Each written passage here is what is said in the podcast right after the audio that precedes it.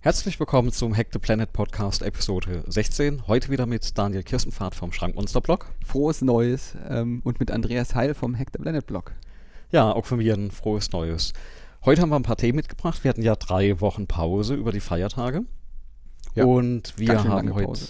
Genau, wir, wir, wir, dachten ja, wir, wir nerven nicht alle mit einer Neu Neujahresfolge oder mit einer, mit einer Jahresabschlussfolge. Ja. Das machen ja alle, alle anderen Podcasts noch und heute ist der, ne, der, der 10. Januar. Und ich bin ja immer noch am Podcast aufholen, ja, von den, äh, von den ganzen anderen Podcasts, mhm.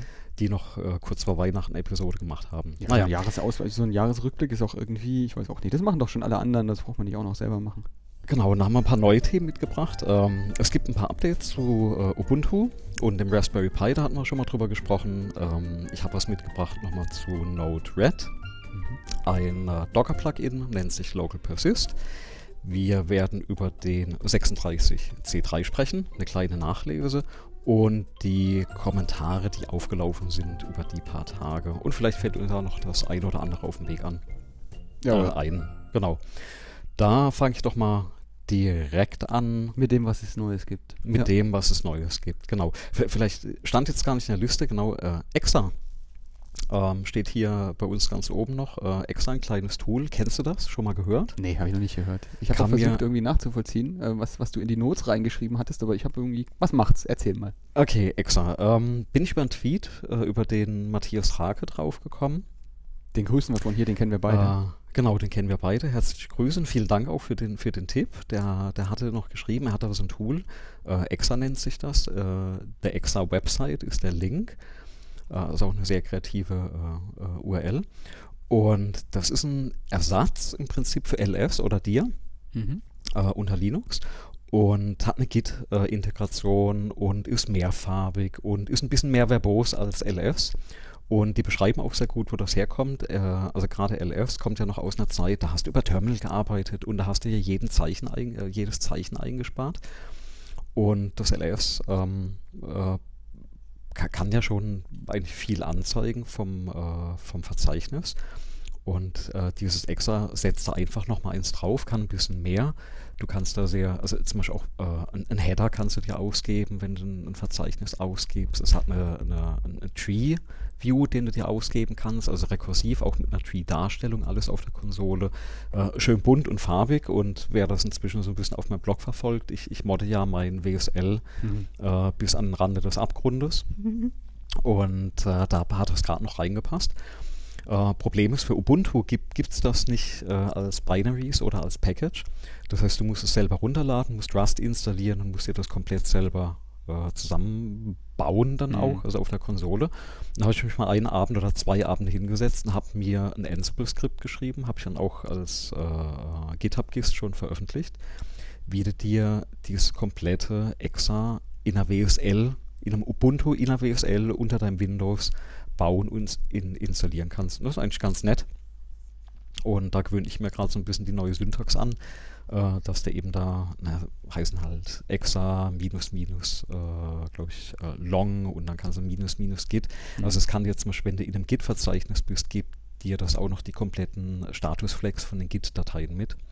Du kannst sagen, ob dir das zum Beispiel auch Dateien anzeigt, die in der Git-Ignore drin stehen und das sind so ganz charmante Dinge, gerade wenn du viel in, in uh, Git-Repositories unterwegs bist.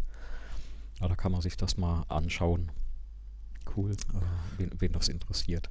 Das war so die, die eine Geschichte. Und uh, das andere, wir hatten ja in einer Folge vorher schon mal erzählt über Ubuntu, die aktuelle Version 19.10 mhm. in dem Raspberry. Es gibt ja einen Ubuntu-Server für den Raspberry.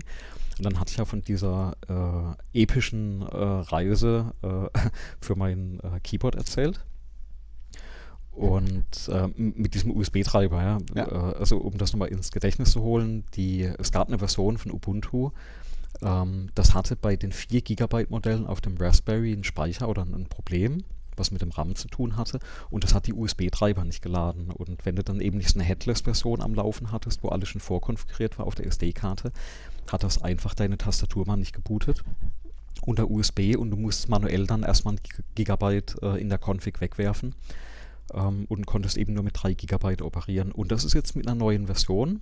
Äh, 19.10.1 ist das aktuell oder 01.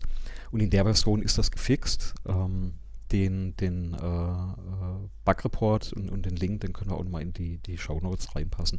Das heißt, alle, die bisher das Problem hatten, die können jetzt das Image austauschen und es booteten auch sauber mit den 4G, äh, 4 GB und einem USB-Gerät, ähm, was angeschlossen ist. Ja, Zeit wird. Es gibt klappt. ohnehin recht viel, was mit dem Raspberry Pi irgendwie passiert ist über die, über die letzten Tage. Ich ja, hatte nämlich auch noch ein bisschen was mit dem Raspberry Pi, was schon lange geht, aber ich irgendwie jetzt erst entdeckt habe. Mhm. Ich habe, äh, was bei mir auf der Agenda auch gerade noch steht, ist ähm, für die Woche ein kleines Skript einbauen, was ich auch automatisch deploye, was regelmäßig prüft, ob das Raspberry noch eine Wi-Fi-Verbindung hat. Wenn nicht, startet das die, äh, ähm, den, äh, das Wi-Fi-Device neu und wenn das nicht hilft, dann bootet das einmal komplett neu. Mhm. Und zwar habe ich das auch also wirklich indeterministisch nach äh, N Stunden oder Tagen verliert mein Gerät dann die äh, Wi-Fi-Verbindung und dann hilft nur wirklich einloggen mit einer, also wieder ne, mit der Tastatur Monitor anschließen, einloggen und neu booten. Also selbst ausschalten und einschalten hilft nicht. Also du musst wirklich runterfahren und hochfahren. Dann hat, oder das ist der Workaround momentan bei mir. Und nachdem ich ein bisschen rumgegoogelt hatte, kam raus, das scheint wirklich auch schon längeren äh, auf diesen Vierer-Modellen ein, ein, Problem zu sein, dass sich da einfach die Wi-Fi-Connection aufhängt. Mhm.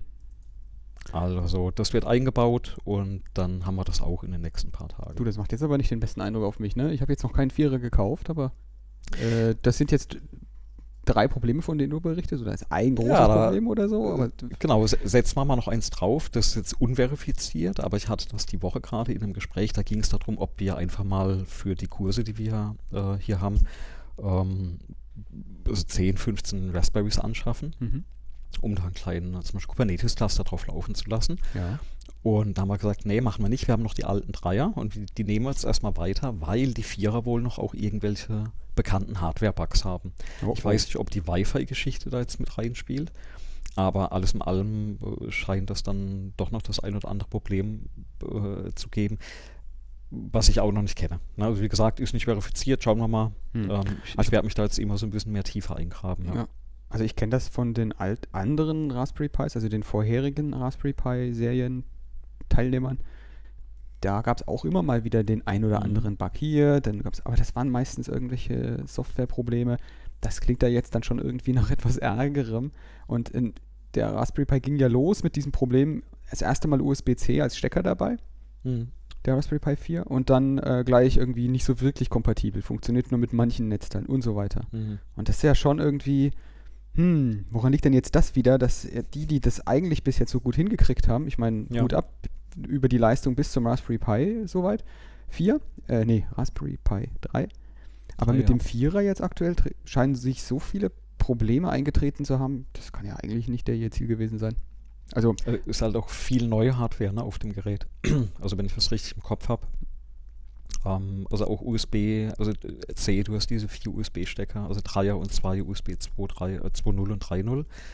Ähm, du hast diese ähm, Mini-HDMI, oder nee, Micro-HDMI, ne? also die, die, ganz kleinen, mhm. ähm, die du da drin hast. Also sehr viel neue Hardware und ich vermute einfach auch sehr viel neues Chipwerk mhm. ja, von der Platine neu. Neue Treiber und also gerade bei so einem Gerät liegt halt wahrscheinlich alles dann irgendwo da tief drin vergraben. Also mal schauen, was da, was da noch so äh, rauskommt. Jetzt weiß ich auch nicht, wie viel liegt wirklich an der, also an der Hardware selbst oder an, an der Software, die drauf läuft. Ja. Keine, keine Ahnung. Das kann man auch nicht sagen, weil die Fehler, die du beschreibst, die klingen ja so, das könnte ja durchaus beides sein. Mhm. Weiß man letztlich nicht. Genau. Ja, aber ansonsten läuft das Ding und ich habe mir, also wir hatten ja auch schon mal drüber gesprochen, der Fabian, einer unserer Hörer, ähm, hatte ja ein, auf seinem YouTube-Channel so ein Video veröffentlicht, wie er Node-RED installiert auf seinem Raspberry. Mhm. Und ich habe mir das angeguckt, nach, sehr cool, weil er fängt schon an, hey, ich mache das in zwei Stunden, super tolle Geschichte. Und ich habe mich schon gefreut, habe mich hingesetzt, abends sage ich, installiere das mal schnell. Und er äh, ist natürlich alles ein bisschen anders bei mir, ja, weil. Ähm, ich installiere so ein Linux-Stand heute nicht mehr von Hand, sondern, also egal, ob das jetzt eine WSL ist auf meinem Laptop oder eben so ein Raspberry oder mein Webserver, der wird bei mir über dieses Ansible komplett automatisch pro provisioniert. Das heißt, um dieses Node-RED auf diesen mh, mm, Raspberry zu bekommen, habe ich mal zwei Wochen gebraucht. Ja, was erstmal viel klingt. Ähm, dafür kann ich diesen Raspberry-Stand heute innerhalb von 15 Minuten komplett neu aufsetzen. Mhm. Zwar habe ich drin äh, ein Dist-Upgrade.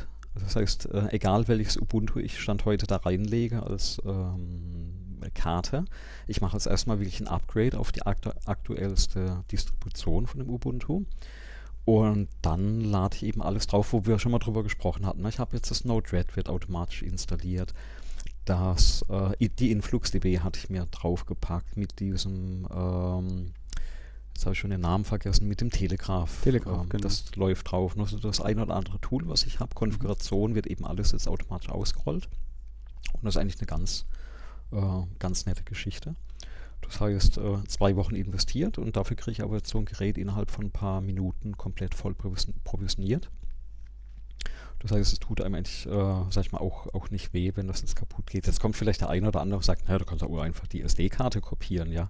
Hm, Ähm, ja, die wird ja alt und komisch und nee. Ja, also nicht die genau. SD-Karte, sondern die Software auf der SD-Karte. Äh, Genau, und vor allem die SD-Karte ist auch wahrscheinlich das Ding, was irgendwann mal kaputt geht. Natürlich ist, also gerade jetzt, ich habe jetzt die InfluxDB, die läuft bei mir jetzt eben noch auf der SD-Karte. Oh, sehr gut.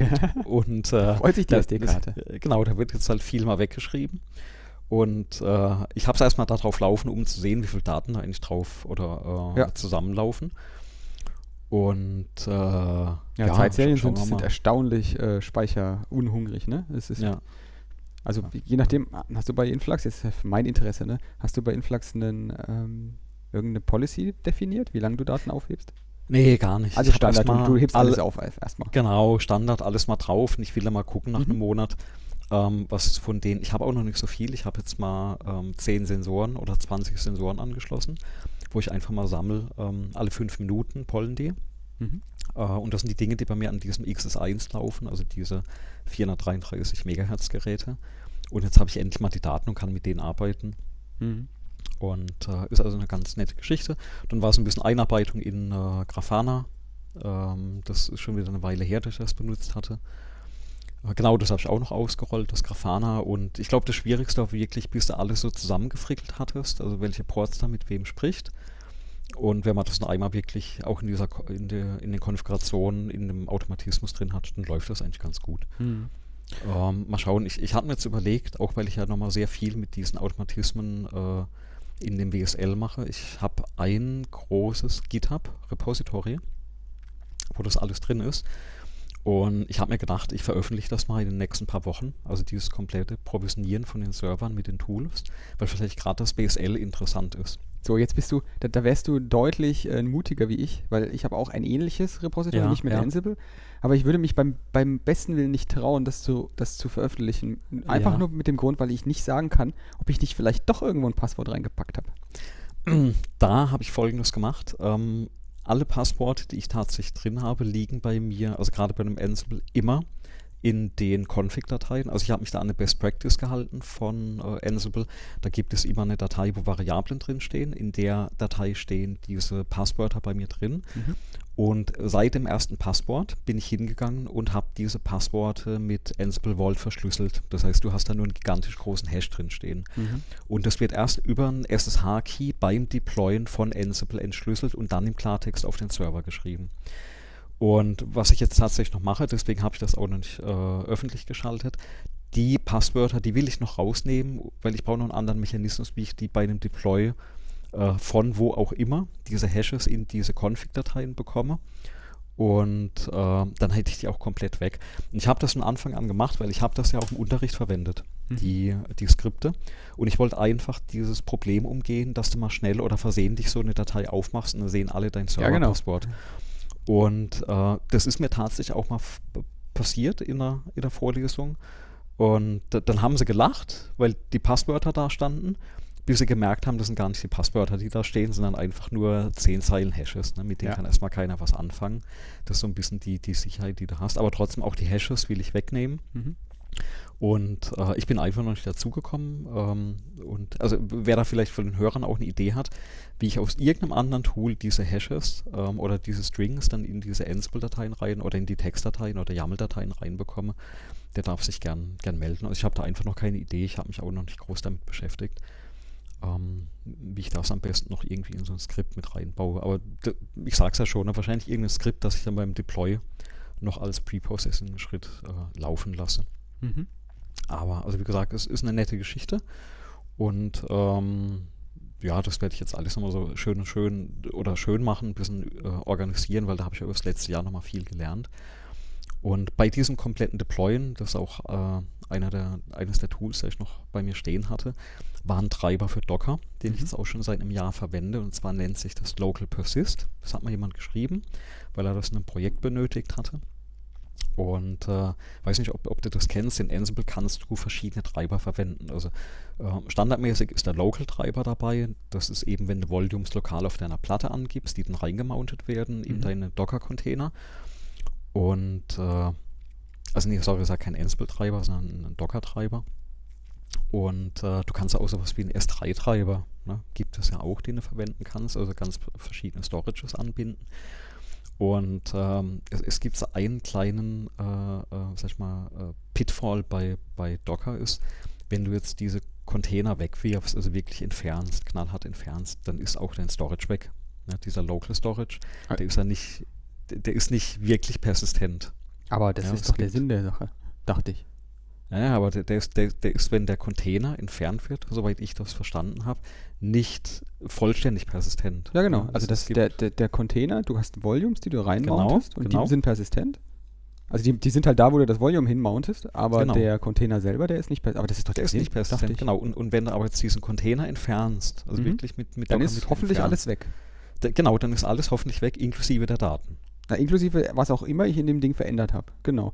Der kommt Genau, genauso hoch, wie er vorkonfiguriert war. Genau. Und Local Persist ist eben so, alles, was du in das Volume reinwirfst, bleibt auch da, auch wenn du den Container wegwirfst.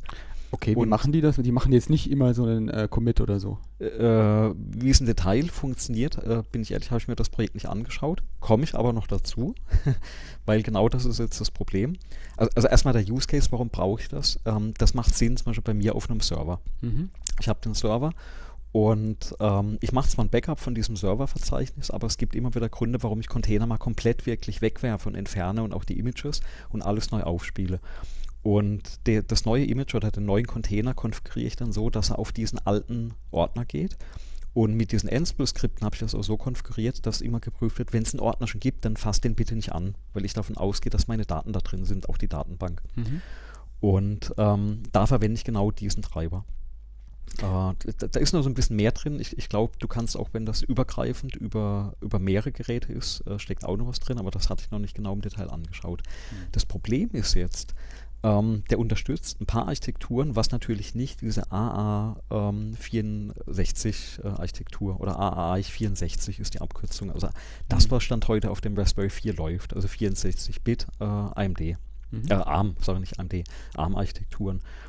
Und Also, da muss man ja. diesen Treiber noch anpassen und das ist wahrscheinlich jetzt mein Hobby für die nächsten paar Wochen, dass ich das Ding mal. Ähm, Aber bevor du da jetzt Zeit reinsteckst, ich muss, ich, ich Ja. verstehe noch nicht, ich verstehe den Anwendungsfall noch nicht. Weil äh, das ist doch genau das, warum du Docker benutzt und nicht virtuelle Maschinen, oder?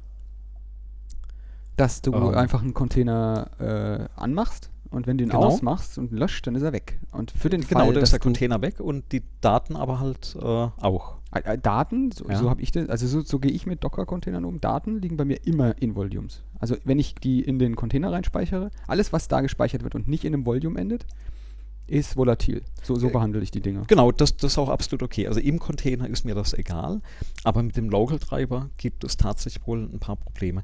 Ähm, ich suche das mal raus. Ich, ich recherchiere mal die Woche über und dann äh, bringe ich, Also ich- mal ich- diese ich- Probleme ich- von Local direkt mit das nächste Mal. Ja, ich ich sage das jetzt auch deswegen, weil ich könnte mir vorstellen, dass es da die, die, die ga- ganz schlimme Nebeneffekte geben könnte, wenn du zum Beispiel ähm, den Docker-Container mal mitnimmst und den Kern des Host-Systems ähm, wechselst. Mhm. dann kann es sein, dass du Konfigurationsumstände äh, vorfindest in diesem persistierten Container, die nicht mehr Mhm. kompatibel sind mit dem Kernel draußen. Weil sich ein Fleck geändert hat oder sonst irgendwas. Und dann kommst du in komische Effekte möglicherweise. Also was, ich kann mir vorstellen, dass das speziell bei sowas wie Netzwerkkonfiguration oder so Mhm. echt äh, seltsames Zeug machen kann. Also insofern, ähm, ich habe jetzt gerade mal geschaut, das Local Persist, das ist so drei, das sieht ein bisschen tot aus. Jedenfalls habe ich ein Dings gefunden, vor drei Jahren kann das sein, dass das das letzte Mal angepackt wurde. Äh, Genau, das ist relativ lange her, dass Ja. es äh, angepasst wurde. Und ich hatte, ich hatte eigentlich immer genau deswegen, also so, so habe ich das immer in Volumes gepackt. Und das, Mhm. was du meinst, was, das habe ich auch ein, es gibt einen einzigen ähm, Fall, den ich so habe. Ich habe nämlich mal einen Container gebaut, ganz am Anfang. Und ich Ja. habe das Docker-File, also der geht nicht wiederherzustellen. Den kriege ich, den kriege ich nicht. Mhm. Also ich könnte dann einen VM draus machen oder so, dann würde es gehen, aber ich kriege den nicht nochmal gebaut. Ja. Ich will jetzt gar nicht ausführen, warum das so ist. Es ist einfach so. auf jeden Fall, auf jeden Fall musste, habe ich die Challenge gehabt. Ich musste das Ding jetzt mit auf einen neuen Docker-Host umziehen. Mhm. Das hat geklappt, weil du kannst von außen einen Commit machen. Du kannst dann quasi Docker Commit, Mhm. dann den, ähm, den Container, den der gerade läuft, und dann den Namen und die zum Beispiel Versionsnummer oder was auch immer du dann noch als, als, als, als Branch mit hinpacken willst. Mhm. Und dann nimmt er das Ding und persistiert alles, was da drin ist, als neues Base-Image. Also du kriegst dann ein Base-Image raus Ja. und wenn du dieses Base-Image dann startest, dann ist es Mhm. wie als hättest du sozusagen ähm, diesen Container sozu- von null gestartet oder als Base-Image Mhm, benutzt, mhm, so wie mhm. du Ubuntu Base-Images benutzt. Und so habe ich mich dann da irgendwie mit, dieser, mit diesen Settings irgendwie beholfen. Also das Ding kannst du vorkonfigurieren, machst einen Commit und dann hast du ein neues Base-Image, von dem du Mhm. dann weitergehst. Aber so richtig sauber ist das nicht, weil eigentlich will, will man doch sowas alles im Docker-File drin haben. Oder im, Mhm. im, im, im Docker Compose, dass du dann halt wirklich dein Zeug hochziehst. Besonders jetzt, wo Docker doch irgendwie vor die Hunde geht. Ja, ja- müssen wir, glaube ich, das nächste Mal drüber sprechen, ne? Ja. äh, auf was wir denn nächstes Jahr äh, alles migrieren. Ähm, ich habe gerade noch mal so einen Ausschnitt gefunden, wo das steht. Also äh, genau, Volumes are only automatically deleted if the parent container is removed with the äh, docker äh, rm äh, minus v command. Äh, und dieses äh, minus v ist essential. Mhm. Oder eben ähm, dieses rm-Flag was provided to Docker run. Das heißt, es gibt eben diesen einen oder anderen Fall, wo du tatsächlich beim, beim Löschen vom Docker auch dieses Volume mitlöscht. Und das ist halt durch dieses Local Persist wohl ausgeschlossen. Ähm, ich gucke mal genau nach Kommt Detail, immer drauf an, auch genau, kommt, immer, kommt auch immer drauf erzähle. Kommt auch Ja. immer darauf an, wie du das, ähm, wie du das Volume definiert hast. Ob du das in ein Docker-Volume packst. Also du kannst ja mit Docker ein neues, einen neuen Container erstellen und den als Volume benutzen. Ja. Oder ob du sozusagen einen Local Path irgendwo verwendest. Mhm. Ähm, ich benutze zum Beispiel ähm, ZFS als Basis für meine Docker-Container. Und da gebe ich dem Ding halt auch einfach irgendwelche Pfade, inklusive sogar irgendwelche äh, Samba-Mount-Points, ähm, wohin er bitte speichern soll. Ähm, ich, ich lese ja gerade mal den, den Satz vor, was bei Local Persist übrigens drin steht. Ne? The Local Persist approach gives you the same benefits of standalone volumes that Docker Volume Create normally affords, while also allowing you to create volumes that persist, thus giving those stateful containers their state. Ähm, Mhm. read, read below how to install and use it. Ja. Ja. Nun gut, äh, es hat getan bisher bei mir, ne? Also es, es hat auf dem Server getan. Ähm, ich hatte eine Sorge weniger, dass ich ein Volume mal versehentlich wegballer. D- Das war für mich die Urspr das war für mich eben der ursprüngliche äh, Grund, warum ich das, geht- verwendet habe. das, das, das passiert den Besten. Und, äh, äh, und ich glaube, wenn du eben dieses äh, mit dem Local Persist arbeitest, ist die einzige Variante, ein, ein Volume wegzubekommen, dass du wirklich äh, von Hand diese Ordner dann auf deinem Filesystem auch weglöscht. Naja, so, Ähm. ein, so, ein, so ein Docker ist halt auch ein, ein, ein veritables Instrument, sich in den Ja. Fuß zu schießen. Das ist schon wahr. Ja, aber soweit das, das läuft, äh, läuft alles schön auf dem Raspberry. Äh, oder noch nicht, oder der, der, der Treiber eben noch nicht. Da, da muss ich nochmal ran. Äh, hat jetzt auch nochmal einen, äh, einen Kommentar bei dem Projekt reingeschrieben und der Maintainer hat sich auch gemeldet. Äh, ja, mal schauen, was da vielleicht in den nächsten paar äh, Wochen rauskommt. Hm. Genau. So viel zum Thema äh, Local Persist. Was haben wir denn noch auf der Liste? Da gibt es noch, äh, genau, Local Persist hast du jetzt gehabt. Genau. Dann Docker äh, CE für Ubuntu 19.10. genau, Ja, du bist schon auf Ubuntu 19.10, Mensch, ich bin hier, ich hänge hier noch arg hinterher. Ja, das, das war so ein, das war so ein Versehen. Ich hatte halt, äh, genau, einmal WSL hat ja dieses Skript geschrieben, was mir automatisch Ah, dann, äh, Ubuntu CE, äh, Doc, auf Neu- Ubuntu 19.10 nicht Ah. auf dem Raspberry Pi, sondern in deinem ah, Windows. genau, oh mein Gott, ja genau, Docker, Docker Community Edition, genau. Ähm, äh, ist ja eine Krux, ne? Also Docker Community Edition läuft Stand heute nicht auf Ubuntu 19.10. Da gibt es noch keinen, ist noch Yep. nicht für kompiliert und freigegeben. Und äh, dann hatte ich einen kleinen Blogartikel geschrieben, weil ich hatte das Problem. Und äh, ich habe aber das Docker dann ja auf dem Raspberry gebraucht. Und du hast wohl die Möglichkeit, oder was heißt du hast wohl, ne? du hast tatsächlich die Möglichkeit, dass du unter äh, Ubuntu dir nochmal äh, quasi die äh, Repositories, wo das rausgezogen wird, runtergraden kannst auf die Disco, also auf eine alte Version. Mhm. Das ist dann, glaube ich, die 1904 war das. Und dann nimmt er äh, zum Glück diese Docker-Bits von dem äh, 19.4 und installiert die. Ähm, man muss nur wissen, an welcher Stelle man das reinfriemeln muss. Und dann klappt das auch. Ähm, hat mich auch einen Abend gekostet, weil die Fehlermeldungen, die, äh, die, die dir äh, ähm, beim Installieren von, von dem Repository geliefert werden, die, die lassen überhaupt nicht darauf schließen, dass eben diese Distribution nicht unterstützt wird. Mhm. Das, das war alles eine Fehlermeldung wie ja, geht nicht, ist nicht vertrauenswürdig, hier was falsch und da was falsch. Mhm. Also ich saß dann einen kompletten Abend dran und habe eher nach solchen äh, Security-Issues gesucht, anstelle dass ich mal auf dieser Docker-Seite nachgelesen habe, welche äh, Ubuntu-Distributionen gerade unterstützt äh, wurden. Mhm. Ja, das ist halt so ein bisschen, glaube ich, auch der, sag ich mal, Nachteil von diesen äh, ja, Open Source und äh, Community-Geschichten. Okay. Aber wenn man es mal weiß, dann äh, ne, Problem, Problem erkannt, Problem gebannt und ist jetzt in einem Skript ver verbandelt bei mir. Das heißt, ich kann es jetzt auch vergessen. Ähm, ich habe ein fettes To-Do reingeschrieben, dass ich mal regelmäßig äh, reinschaue äh, in das Skript, ob das jetzt inzwischen nicht mal unterstützt wird und ob ich mir das updaten sollte. Aber ja, das war ja eines dieser Jahresendprojekte, über die wir gesprochen hatten. Und das habe ich mal so mit, mit Ach und Krach gerade noch hinbekommen, vor, vor, äh, bevor das Jahr fertig war. Mhm. Ähm, Ich muss gerade ja. mal schauen, wie lange mein. Ich habe jetzt Ubuntu 18.04 auf meinem Server laufen. Das ist noch bis April 2023, da muss ich mir noch keine Gedanken machen. Mhm. Genau, also auf dem Server habe ich auch tatsächlich noch ein 1804 laufen, also die äh, äh, Longtime-Support-Version. Ja, genau, die würde ich jetzt auch ähm, da drauf lassen, weil ich, ich habe das Gefühl, dass die Sachen alle ein bisschen zu heiß gestrickt sind im Moment. Hm.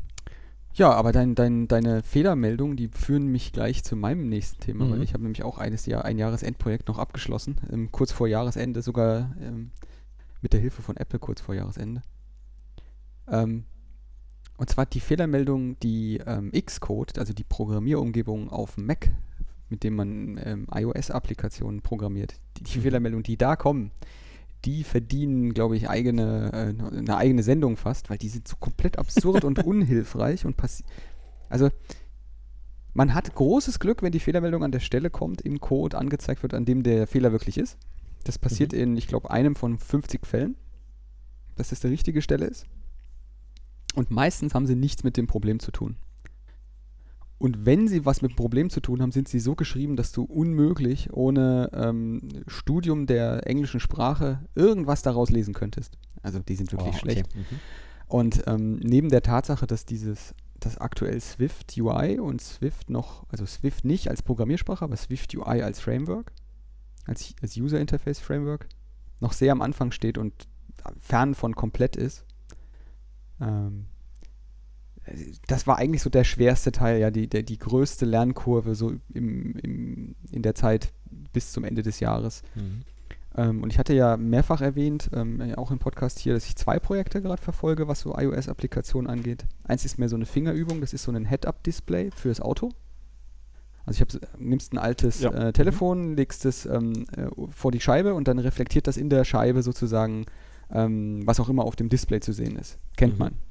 Stört normalerweise, aber wenn man das, wenn man da sozusagen nur anzeigt, was man sehen will, dann kann man dann da sozusagen auch einen spiegelverkehrt eine Geschwindigkeit anzeigen und dann sieht man dann die Geschwindigkeit über der Straße schweben. Funktioniert eigentlich sogar ziemlich gut, je nach Auto. Was für ein Telefon verwendest du da? Ich benutze so einen, ähm, so ein echt olles iPhone ähm, SE. Mhm. Dir kann ich es zeigen. Okay.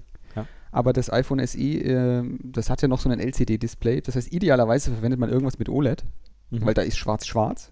Ähm, und es leuchten tatsächlich nur deine, Mhm. die Buchstaben, die du da sehen willst. Okay. Und ähm, das Ding, das habe ich ähm, mit diesem Swift UI und den Schmerzen, die man dabei empfindet, habe ich das programmiert. ähm, und habe es dann noch, hab's dann noch in, den, in den App Store gepackt. Mhm. Genau. Ja. Und ähm, das kann man auch kaufen. Das, ko- äh, was heißt kaufen? Man muss es nicht kaufen, ist kostenlos. ähm, und hat tatsächlich zu interessanten Effekten geführt, weil ich habe sonst, ich habe schon ein paar andere Applikationen im App Store. Und die sind, äh, die kosten alle Geld. Man muss ja Geld für hinlegen. Also Mhm. ein Euro oder zwei oder drei, irgendwie so. Und jetzt habe ich diese eine kostenlose App dazugepackt, habe da einfach nur ein bisschen drüber geblockt und getwittert. Und das Ergebnis war, dass ich äh, 650% mehr Umsatz auf den Apps, die was kosten, mache. Aha, okay. Also ich verkaufe da nicht viele von, aber plötzlich Mhm. habe ich doch sehr viele verkauft. Und das hat sich jetzt bis jetzt auch gehalten, dass das da deutlich hochgegangen ist. Also ich kann nur empfehlen, ähm, was kostenloses zu der, zu der kostenpflichtigen Suppe beizulegen. Äh, Ja. Das führt dazu, dass die Leute dich erstens finden und zweitens das Zeug dann auch irgendwie kaufen. Okay.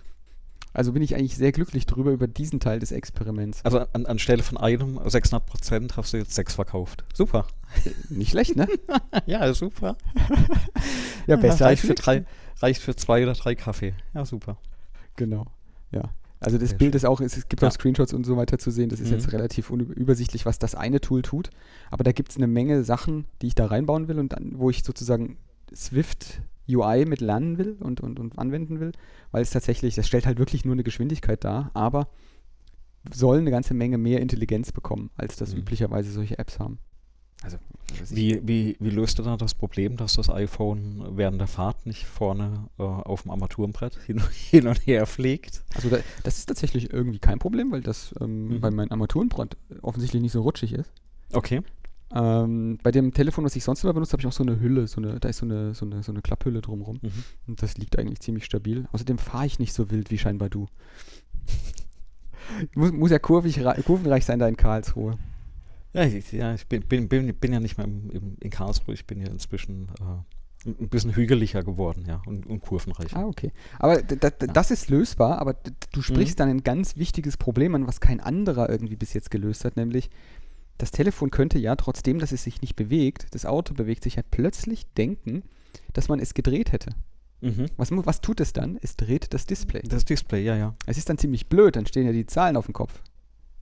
Deswegen wird meine App ähm, sozusagen, das ist noch nicht drin, aber das wird sie bekommen, ähm, wird über das Accelerometer ähm, feststellen, in welche Richtung sich das Gefährt befindet, in dem, in, das ist, in dem es sich befindet. Mhm. Dann kann es ja ähm, sozusagen aus seiner eigenen Lage mindestens mal schätzen, äh, wo die Scheibe sein müsste und wie rum es sich drehen muss, damit das Ding, was da drauf ist, äh, sinnvoll angezeigt wird Mhm. weil man, man geht davon aus, dass man es halt vorne hinlegt und nicht hinten.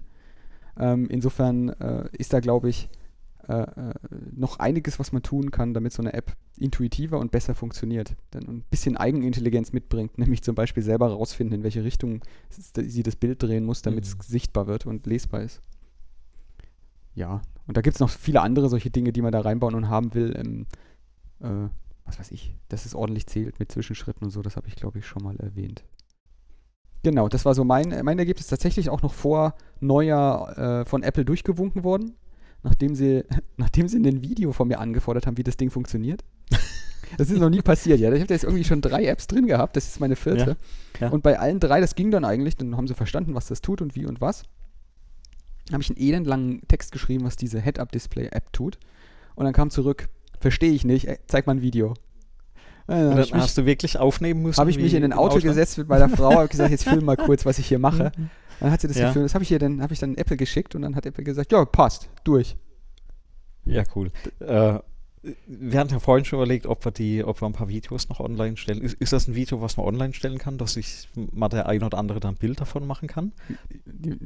Das, das Video kann man, ja, bestimmt, ja klar. Ja, dann, dann hätte ich gesagt, lassen Sie das auf den, den YouTube-Channel packen und dann kann sich jeder mal ein Bild von der App machen, sich die kostenlose App runterladen und dann ja auch noch die eine oder andere dazu kaufen.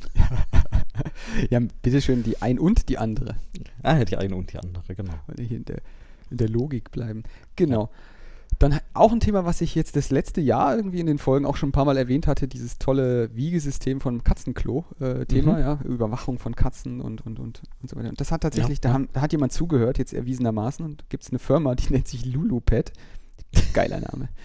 Und die haben jetzt auf der CES, die jetzt ja gerade ge- fertig wurde diese Woche, wo wir aufnehmen, äh, auf der CES 2020 hat die ein smartes Katzenklo vorgestellt, was ebenfalls eine Waage hat und ebenfalls so eine Aggregation macht und Mhm. ebenfalls sch- abschätzt, ob, das- ob das Tier krank wird oder ist. Mhm. Mhm. Die, da haben sie, die, die sind natürlich noch äh, direkt auf alles auf 11 gedreht. Die haben Mhm. dann auch noch ähm, Kameras da eingebaut, die analysieren, was übrig bleibt und, und machen dann aus dem Bild irgendwelche irgendwelche künstliche Intelligenz-Aktionen. Da- künstliche Intelligenz kommen wir eh gleich nochmal drauf. Äh, Ja, Deep Learning und so. Ähm, natürlich haben sie auch äh, äh, Gassensoren da eingebaut, um bestimmte Gerüche zu analysieren und dann da rauszufinden, ob es der Katze gut geht oder nicht. Ganz toll.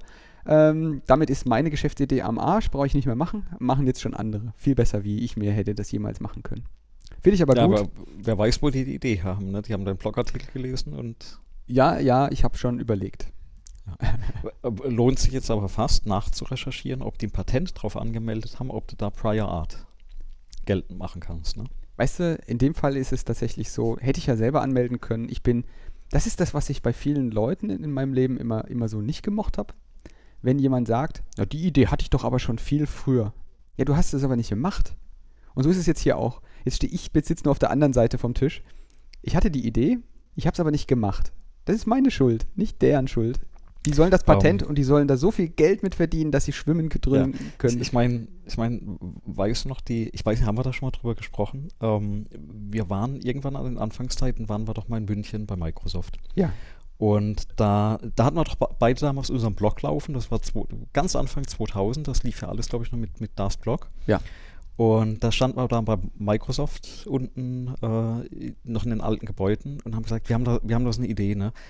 Äh, wir haben so die Idee, dass du eine SMS schreibst vom Telefon, 140 Zeichen und das erscheint dann auf, auf einer Blogplattform. Ne? So, so eine Art Mikroblogging wäre doch eine wär doch eine geile Idee. Ja. Ja, und das Feedback damals war ja, also man hat ja auch wohl nachgefragt, und das Feedback aus Amerika war, nee, das ist nichts, das braucht keiner, Das das, nutzt keiner. Na, da, fi da finden wir keinen Produktmanager, der das unterstützt.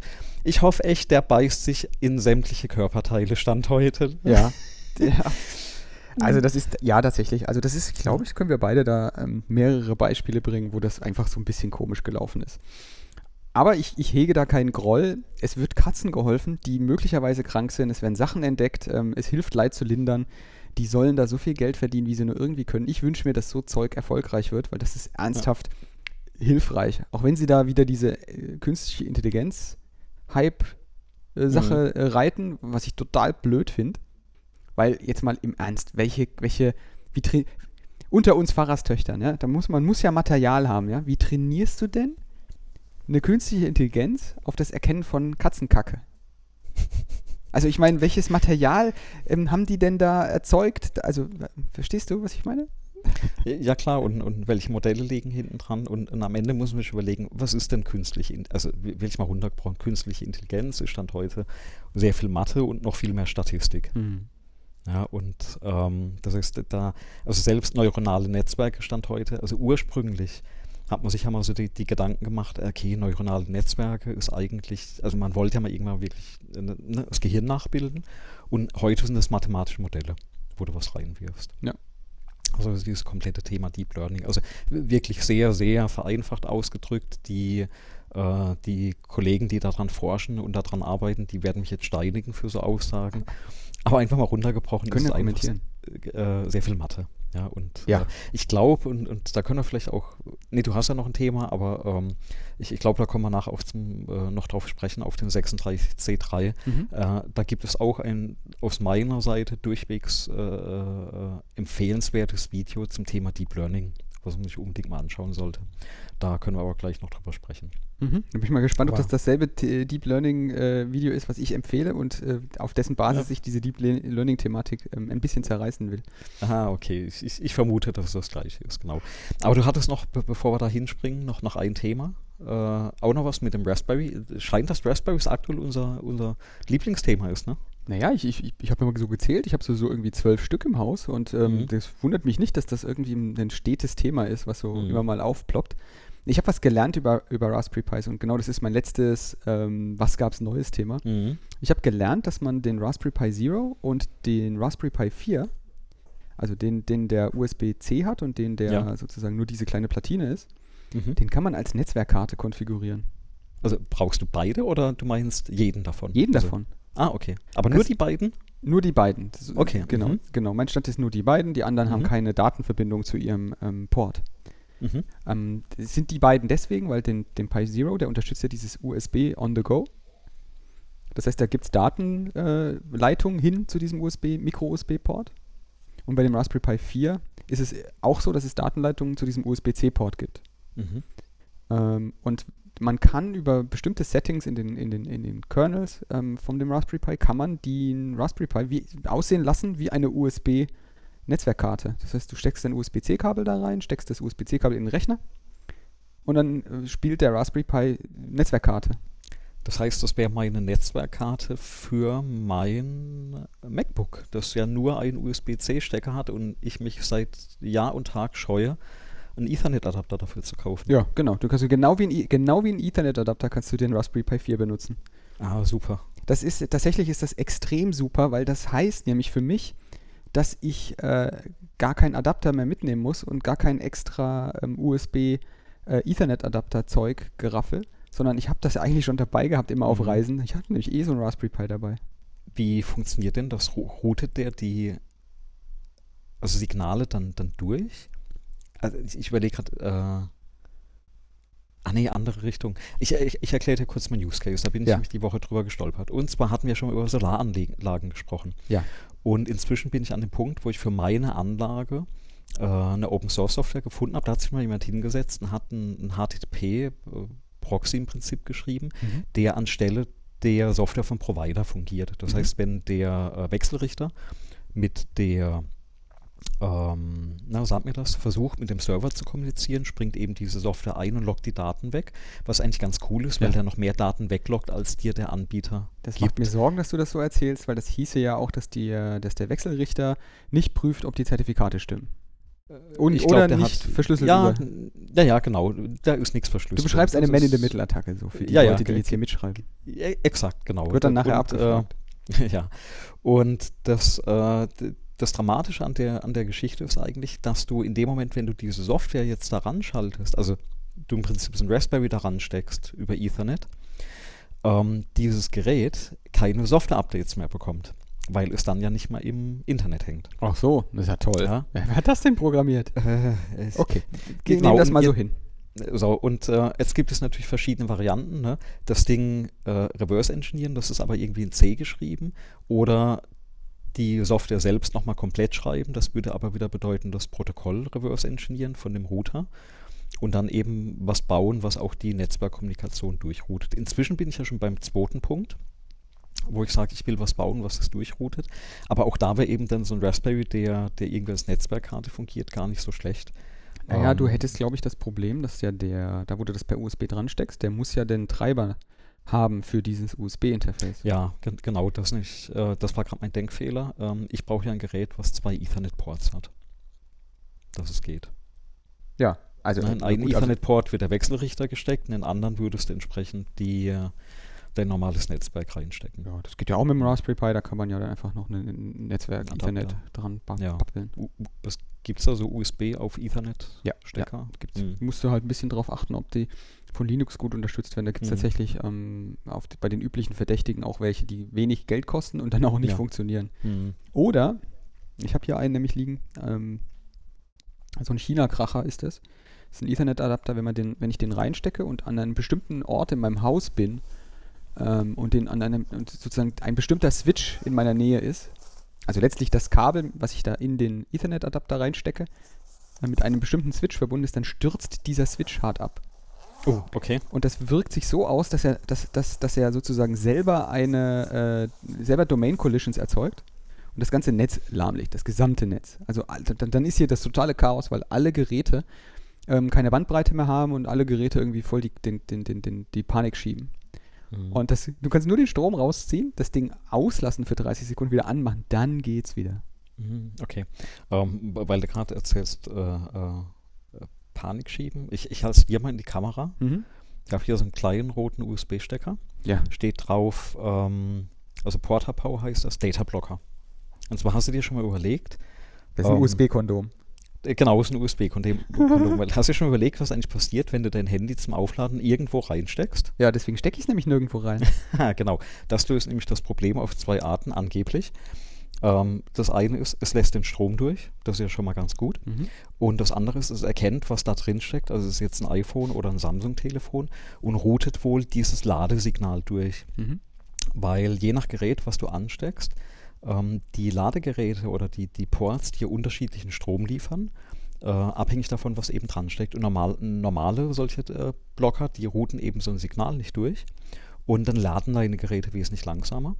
Und dieser äh, Data Blocker, der soll gar nicht so äh, schlecht sein. Und als ich mir das Ding dann besorgt habe, jetzt eben für Reisen, gerade wenn du mal wo steckst und dein, dein Telefon doch mal wo laden musst, äh, kommt das Ding dazwischen. Der Frau gleich, gleich auch eins mitbestellt. Kommt übrigens auch ga, ganz interessanterweise in so einer Kondompackung, ja, also so eingeschweißt wie ein Natürlich. Kondom. Äh, da hat man sich einen Gag erlaubt. Ähm, und dann habe ich mir aber mal die andere Richtung überlegt. Ähm, ein USB-Stick.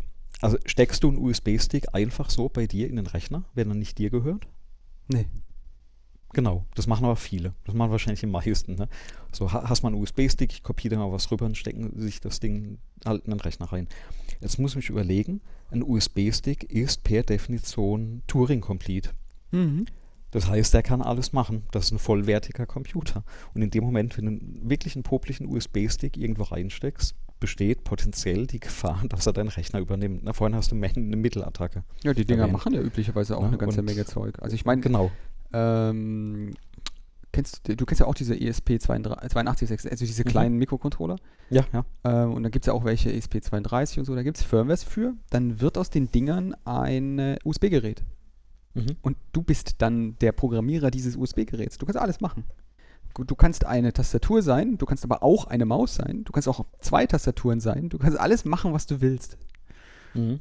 Und ähm, du kannst auch auf Speicher zugreifen und lauter so Zeug. Also irgendwas in seinen Rechner reinstecken ist schon echt äh, eine krasse Sache. Aber das ist einer der Mhm. Gründe tatsächlich.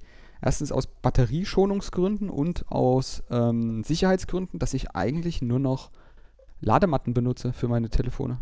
Okay. Ich stecke die, also mein, mein, das Telefon, was ich jetzt hier habe, das steckt nie in irgendeinem Kabel. Mhm. Ähm, Aber dann, dann, dann erzähl mal, was für eine Ladematte kannst du empfehlen? Weil ich suche gerade welche. ja, magst du, äh, kennst du Fatboy? Ja, natürlich. Die Sitzsäcke, mein, so, ne? Mein, mein Sohnemann hat so einen Ja, ja. Fatboy, auf den er liebend gern hochklettert. Und, und es gibt jetzt, es gibt, es gibt Ladematten, die sehen original aus wie kleine Sitzsäcke für dein Okay. Telefon. Ähm, das hat Nokia mal hergestellt. Die Dinger Mhm. sind spottbillig, weil die äh, haben das für ihre alten Nokia-Telefone hergestellt. Ja? Die werden jetzt überall ausverkauft und die kann ich sch schwerstens empfehlen. Das ist ein Nokia ähm, DT901 kabelloses Ladekissen. Das gibt es Mhm. auch in Rot und in Weiß und in Schwarz und in, in den ganzen Fatboy-Farben. Ist offizielles ja. Fatboy-Produkt. Mhm. Und, und sieht halt, das, die Dinger habe ich überall rumliegen. Sind Okay, super. sehr cool. Neun- 19,90 Euro. Ja, die Dinger kosten 19,90 Euro Ja, und sie ja, sieht ja. einfach totschick aus. Also ich habe die Mhm. auf, dem, auf dem Nachttisch und auf dem Schreibtisch, überall die Dinger hin, hinbauen, ist super. Okay, super. Und Ah, ähm, haben wir ja, das funktioniert auch mit dem iPhone gelöst. 11. Ähm, Mhm. ist, ist ganz super. Ja, Bei manchen Hüllen muss man ein bisschen aufpassen, aber man kann den, den Lader, der da drin ist, den kann man auch tauschen. Also wenn man Mhm. jetzt irgendwie ein anderes Telefon hat oder so. Aber für 19 Euro kann man jetzt rein optisch auch schon nichts sagen. Finde ich Ja, ja. ganz, ganz super. Genau, und da ist Super. Und ja, mir ist bewusst, dass es da NFC gibt, das auch noch kommunizieren kann. Aber beim iPhone mache ich mir tatsächlich weniger Sorgen über das, was da über Funk an das Gerät kommt, als über Sachen, die ich da reinstecke. Mhm. Und ähm, ja, da ist es halt auch wieder so der Fall, ne? wenn, ich, wenn, ich, wenn ich überlege, ein iPhone an sich, ähm, wenn man auch guckt, was auf dem Kongress präsentiert worden ist, dass die Dinger sind halt, sobald dann Kabel im Spiel ist, ist dann halt Hardware im Spiel. Und Hardware bedeutet halt irgendwie schon, hm. Ich zähle jetzt mal einfach ganz ignorant Funk nicht als Hardware. Mhm. Weich genug. Aber ich glaube, ähm, das führt uns jetzt tatsächlich ähm, rüber zum äh, 36C3, zur Nachlese des 36C3. Ich glaube, wir waren beide nicht da äh, vor ich. Ort, sondern Ja. ich, wir haben es beide äh, so remote verfolgt und versuchen, also ich zumindest versuche dieses Jahr dann ähm, den Kongress vielleicht mal zu besuchen. Ähm, vielleicht für einen Tag oder für zwei. Muss ich Mhm. mal gucken. Ähm, aber dafür habe ich dann erstmal die Challenge, ähm, mir, äh, mir Karten zu organisieren. Ich glaube, das ist dann erstmal der erste Auftrag, erste Order Mhm. of Business. Also ich habe ich hab auch meiner Frau schon mal angedroht, ob wir dann quasi mit der Family, also mit zwei kleinen Kindern dahin gehen.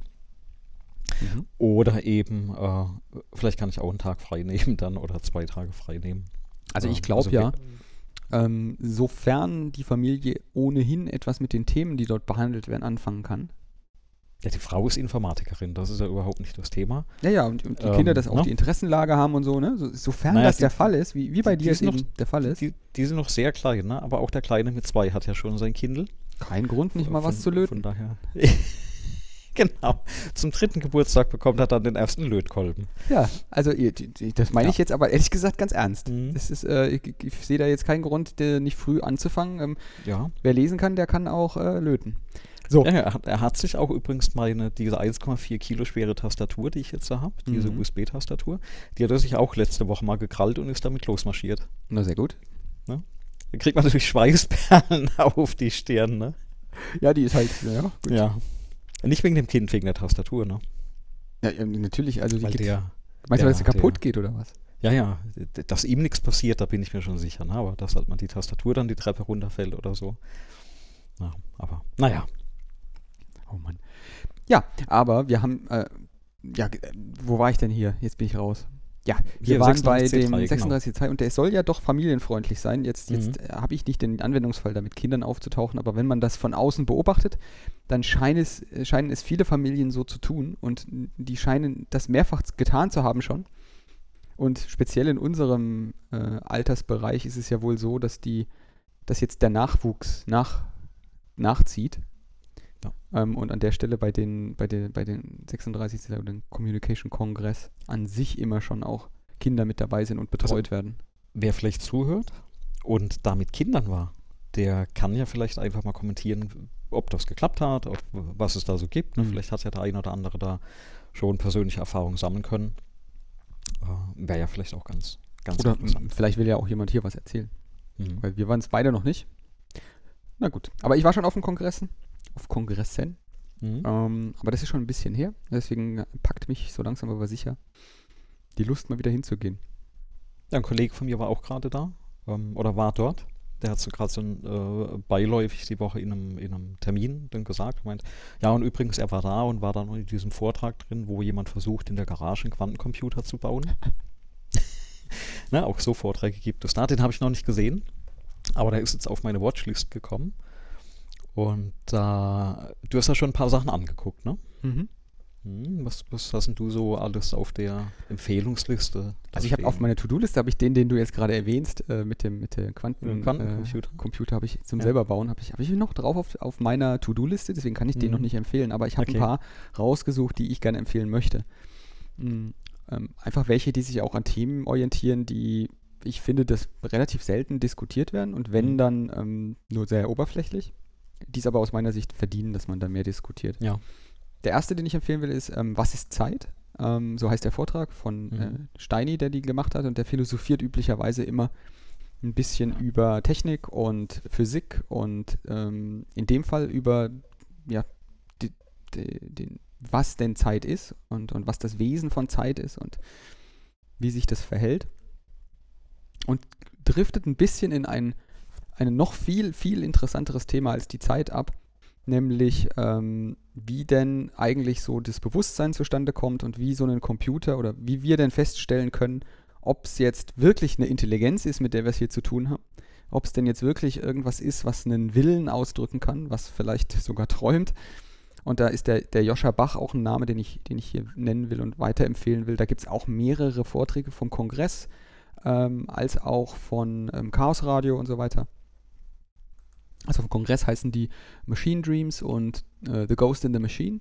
Mhm. Und im Chaos Radio hieß die Folge 187 Elektronengehirne. Und ähm, der vertritt, dieser Joscha Bach vertritt so die These, die an dem, von der ich jetzt auch ähm, so zum Teil zumindest ähm, ja, gerne drüber nachdenke, ähm, dass wir eigentlich in einer Simulation leben äh, und wir eigentlich auch nicht wirklich die Chance haben festzustellen, ob das jetzt eine Simulation oder die Realität ist. Mhm. Und auch der Steini in seinem Vortrag von diesem Kongress ähm, ja, kommt letztlich auch zu dem Schluss, dass es bestimmte Fragestellungen gibt, die man irgendwie nur wirklich elegant beantwortet bekommt, wenn man annimmt, dass es sich um eine Simulation handelt. Ähm, und wenn man dann so Gedankenexperimente den beiden folgt, ähm, dann, dann, dann hat man da eine ganze Menge zum Grübeln und zum drüber nachdenken und sprechen. Ähm, beispielsweise, was denn passiert, wenn man ähm, ein Computerspiel spielt, dort einen Charakter hat und dann einfach auf Pause drückt, das Spiel ausmacht und dann 100 Jahre später erst wiederkommt. Was, was, Mhm. Wie ist denn, wie wäre denn die Welt für diesen Computer, für diesen Computerspielcharakter? Ja, die, der ist ja quasi keine Sekunde gealtert, seitdem du auf Pause gedrückt hast. Und ähm, wenn man in einer Simulation ist und sozusagen zeitdiskret äh, eigentlich gar nicht feststellen kann, wie lang das jetzt ist zwischen einem Moment zum nächsten, weil das können wir ja physikalisch tatsächlich gar nicht sagen. Es gibt ja nicht Ja. Den, den, dass man sagen kann, so jetzt ist so viel, was auch immer vergangen, sondern wir erleben Zeit ja nur, indem wir sie sehen, indem wir sie erleben und Mhm. nicht, indem wir sie wirklich messen können. Und also wir messen Zeit ja auch nur durch Digitalisieren, durch, durch, durch ähm, sozusagen Ablesen, durch ähm, ja, Einteilen in kleinere Stücke. Genau. Und es kommt dann auch noch zu ein paar weiteren äh, lustigen Vergleichen. Also du kennst bestimmt auch dieses Doppelspaltexperiment bei Quanten. Doppelspalt, Experiment. Nee, erzähl mal. Also vielleicht, aber sag mir gerade nichts.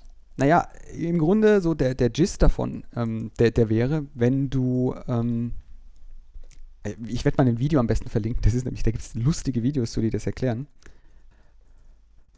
Und wenn du ein, äh, du kannst ein Experiment machen. Und dieses Doppelspaltexperiment ist genau dieses Experiment. Du machst, äh, du nimmst eine Quelle von, äh, eine Quelle von, von, von Teilchen und schickst was los äh, schickst die los, schießt sie sozusagen in eine Richtung und du schießt sie auf ähm, einen Doppelspalt. Mhm. Und jetzt, wenn du, wenn du dann nicht misst, kann man, man kann nicht sagen, durch welchen das fliegt, Mhm. bis man guckt. Das entscheidet sich sozusagen so rein von dem, wie wenn man das misst, entscheidet sich dieses, dieses, dieses Photon, dieses Teilchen, was dadurch äh, semmelt, entscheidet sich in dem Moment, ähm, wenn man guckt, durch welchen Genau. von den zwei es durchsemmelt. Ja. Ähm, und dieses, ähm, es entscheidet sich, wenn man misst, wenn man guckt, das findet man zum Beispiel auch, und das ist ein toller Vergleich, auch in Computerspielen. Wenn du ein Computerspiel 3D-Grafik hast und du guckst in eine Richtung, dann rechnet der Computer natürlich das, was du siehst, um Speicher, um, um CPU-Zeit Mhm. zu sparen. Und wenn du dich rumdrehst und da ist ein, ein, ein, weiß ich nicht, ein hüpfender Ball, dann rechnet der diesen hüpfenden Ball ja nicht die ganze Zeit aus, hinter dir, weil du siehst sie ja nicht. Mhm. Erst wenn du dich rumdrehst, guckt er, ah, da müsste jetzt ein hüpfender Ball sein, der muss, den muss ich jetzt mal hüpfen lassen. Und wenn man sich dieses Doppelspaltexperiment und dieses, wenn einer guckt, dann wird es berechnet, überlegt, um Rechenzeit zu sparen einfach, dann endet man unwiederbringlich wieder in dem Gedanken, na dann ist das vielleicht doch eine Simulation, in der man sich befindet. Weil offensichtlich, ähm, wenn man nicht guckt, dann findet es nicht statt.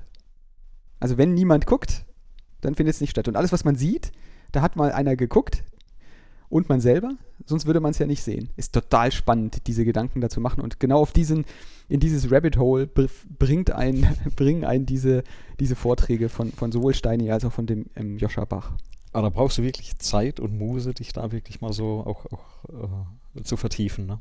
Ja, und äh, wie ist eines meiner Lieblingsgesprächsthemen. Ich, ich, ich würde da super gerne mehr und, und, und tiefer drüber diskutieren. Ähm, auch mit Menschen, die da sozusagen mal mitgehen ähm, auf diese gedankliche Reise, weil nichts von dem Zeug ist halt äh, sozusagen beweisbar. Du kannst ja nicht, wie, wie machst du das? Aber Mhm. so wie es der Steini äh, dann halt erklärt, ist, du könntest jetzt auch nicht sagen, ob es nicht äh, eine Simulation gibt. Und das, was wir als Zeit erleben, ist das Resultat, dass jeder Schritt, also ich, ich mach's mal anders, hast du schon mal einen Emulator programmiert? Ja. Oder du weißt, wie das funktioniert, Ja. ne? Du weißt, wie das funktioniert. Du, Klar. du ähm, hast eine Instruktion, dann führst du die aus und wenn du quasi den nächsten, die nächste Instruktion holst, ist quasi ein Takt erledigt. Mhm. Und jetzt überleg dir mal, das ganze Universum wäre getaktet, dein Leben wäre getaktet. Mhm. Findet denn Zeit dann, wann findet denn Zeit dann statt? Doch nur an jedem Taktbeginn, oder? Wenn einer eine Instruktion holt und das Ergebnis abliefert. Da fragst du mich Dinge. Die- Äh, also tief, du tief, würdest- tief philosophisch, ja. Weil es Aber würde ja keine, es würde ja nichts passieren. Das, also du würdest ja gar nicht feststellen können. Genau, d- d- dazwischen passiert nichts. Äh, es gibt ein super schönes Beispiel, Mhm. wo man sich äh, das anschauen kann, wie es funktioniert, also auch praktisch anschauen kann. Und zwar ähm, das Spiel Factorio kennst du ja bestimmt. Mhm. Ja? Und ähm, wenn man das eine Weile gespielt hat, also mal raus aus diesem reinen, äh, sag ich mal, äh, äh, Grinding äh, rausgeht und sich zum Beispiel mal mit den Schaltnetzen beschäftigt. Also Mhm. da drin ist eine, gibt, gibt es eine Logik und du kannst Schaltnetze aufbauen und du kannst da Serienschaltungen herstellen. Und diese Serienschaltungen, die funktionieren nur, oder die komplette Logik dahinter funktioniert nur, weil dieses Spiel 60 Mal pro Sekunde getaktet ist und Mhm. Abfragen macht. Und das ist auch die größte, ähm, also der größte Pitfall, weil bei bestimmten Schaltungen klappt das einfach von der Größe nicht mehr.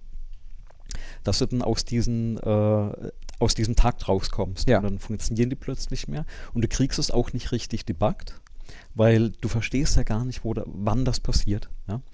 Und im Prinzip ist es genauso. Dieses komplette Spiel passiert eigentlich nur 60 Mal pro Sekunde, wo Mhm. eben dieser ne, Takt gemessen wird. Und alles dazwischen, da ist halt nichts. Ja?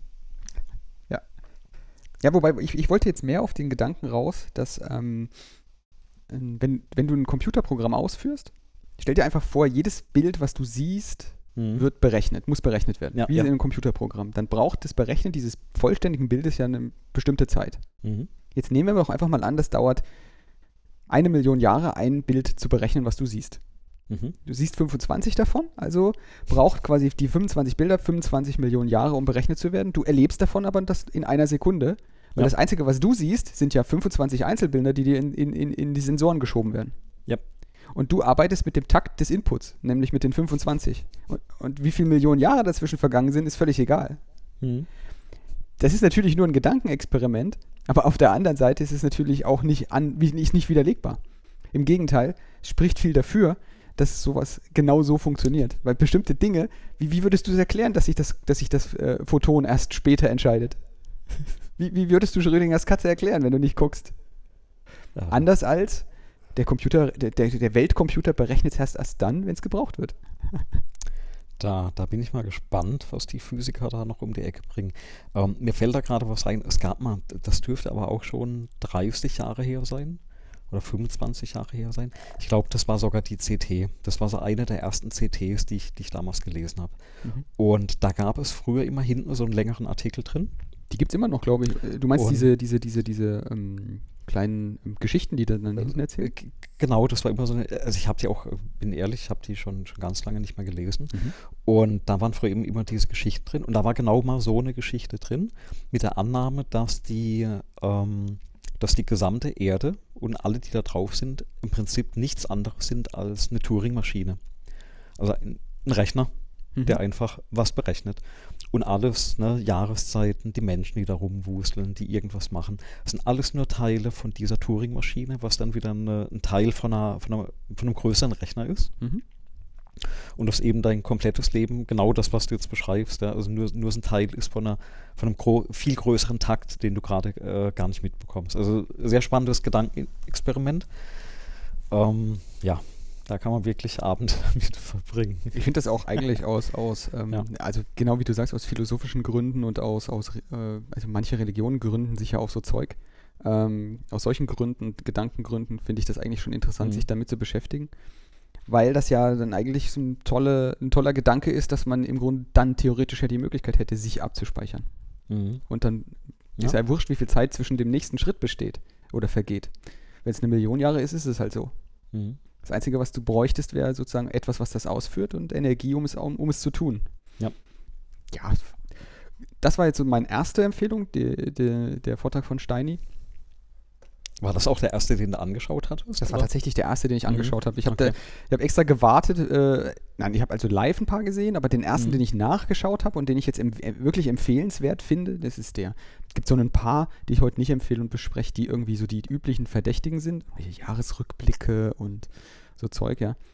Die, ich weiß nicht, das hat, glaube ich, schon jeder andere auch empfohlen. Und die Mhm. haben mich jetzt auch nicht zum Denken angeregt. Das war mehr so Belustigungs-Unterhaltungsprogramm. Ja. Solche Vorträge gibt es auf dem Kongress ja auch.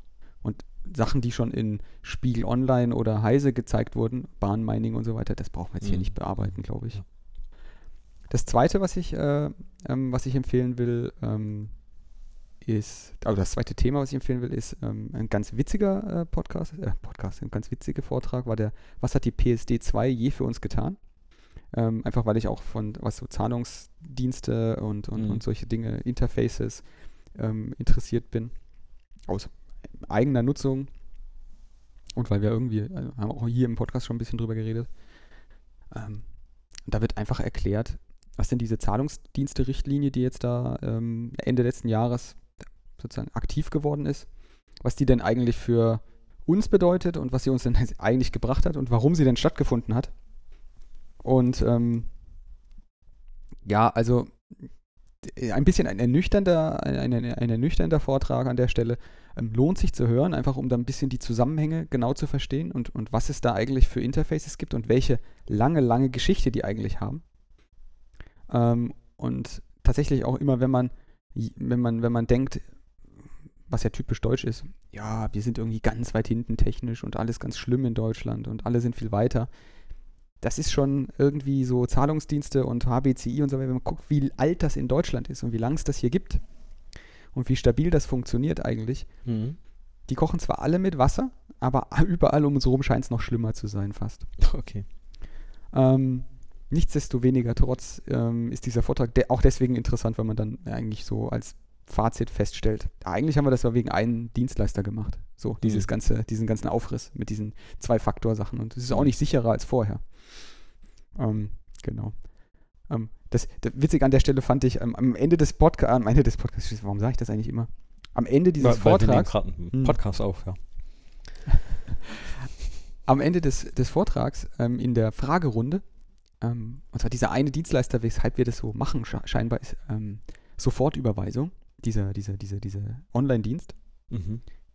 ähm, weil der ein Interface auf Konten braucht, sozusagen, damit sein Geschäftsmodell funktioniert. Okay. Und irgendwie. Ist übrigens ein Dienst, den ich noch nie verwendet habe. Ich auch nicht, ich auch nicht. Ähm, Ja. Weil ich käme ja gar nicht auf die Idee, irgendeinem Dienst meine Zugangsdaten für mein Online-Banking zu Ja, geben. ja. Aber Ich- das, ja. das beiseite. Der, die, die, wegen denen haben wir das scheinbar gemacht, ist so das Ergebnis. Und es ist tatsächlich am Ende der Fragerunde der letzte Fragende. Ist jemand von sehr, Sofortüberweisung. Er steht auf, Okay. ja, in dem Raum mit Tausenden von, von Leuten, die sich gerade da irgendwie an den Kopf packen. Ja. Ja, ich bin, wir sind von Sofortüberweisung und wir wollen doch auch nur das Beste. Und äh, das ist dann schon eine Aktion, wo ich sage, so Hut ab vor dem Kollegen, ja, der da, Mhm. der sich da aufstellt in den Raum. Ich würde gerne mehr erfahren, wie das dann noch weitergegangen ist für ihn. Also schon alleine, dass da also jemand hingeht, ne? Und dann, und dann das wirklich sagt. Also, ja. Also ich kann das deswegen gut nachvollziehen, dass das ein- eine, sagen wir mal, zumindest mal eine sozial experimentell interessante Sache ist, in einem Raum aufzustehen, der dir grundsätzlich mal nicht positiv eingestellt gegenüber ist. Mhm. Ähm, als, Micro als ehemaliger Microsoft-Mitarbeiter. Ich hatte mehr als einmal in meinem Leben Begegnungen mit Menschen, die durchaus weniger amüsiert von den Aktivitäten meines Arbeitgebers waren, die das dann auch, sagen wir, auf der Stirn trugen.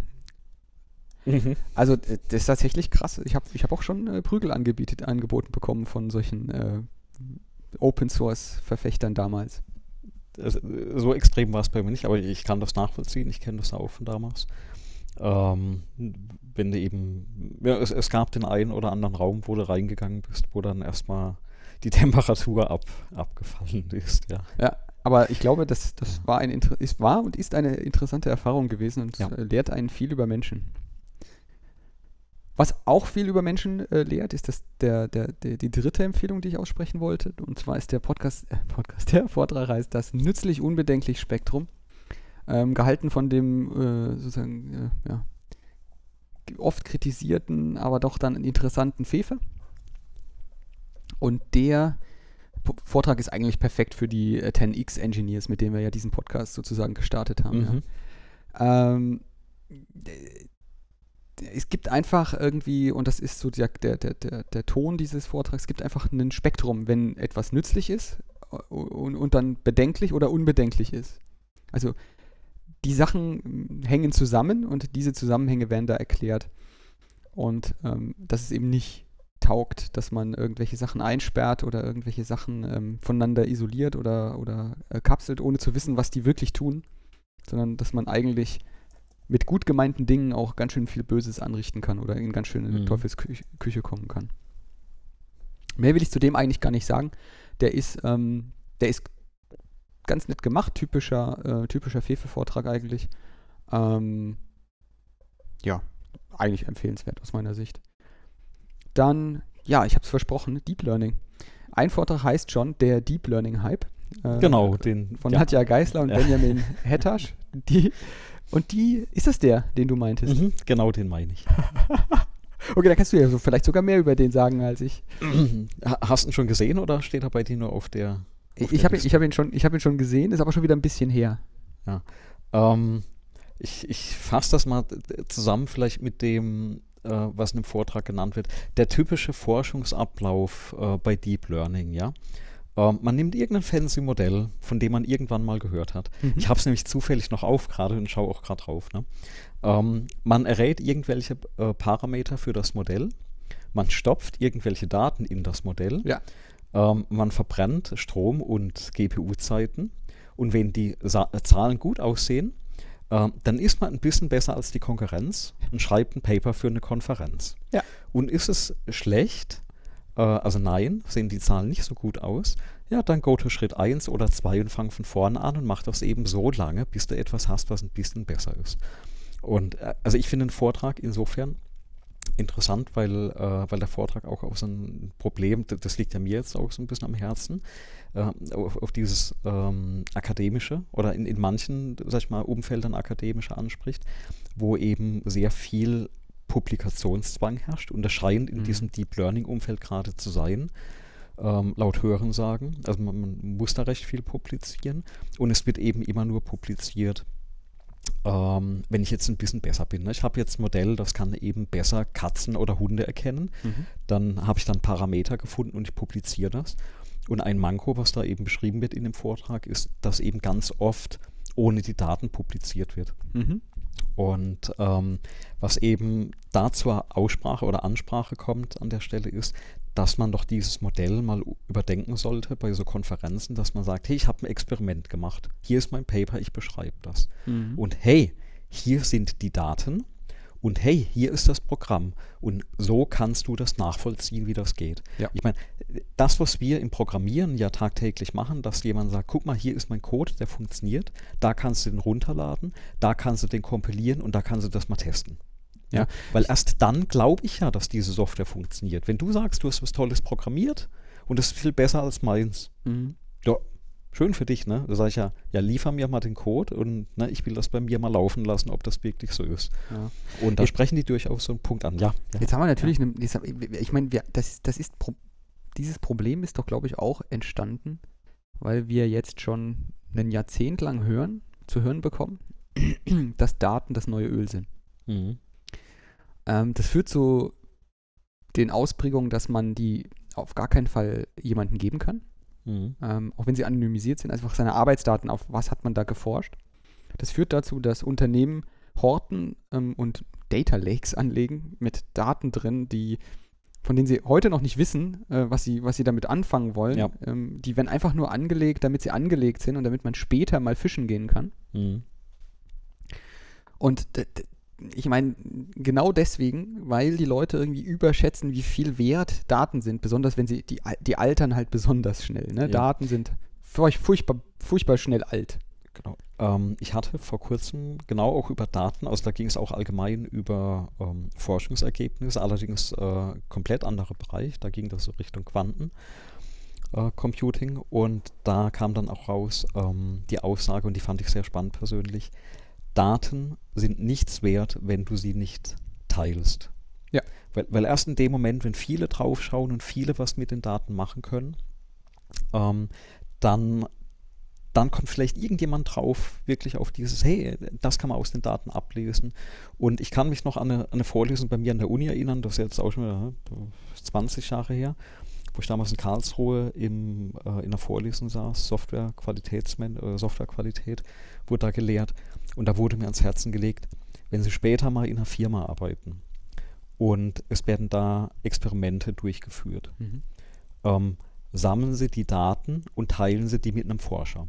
Weil das größte Problem von den Forschern schon vor 20 Jahren war, dass sie Daten von den Firmen bekommen. Das ist zum Beispiel, also ne, der, der, Forscher, der am Software Engineering arbeitet, der hat einen, einen, einen großen, äh, großen Blick auf das komplette Feld, kennt viele Methoden und hat viele Ideen, was er machen könnte.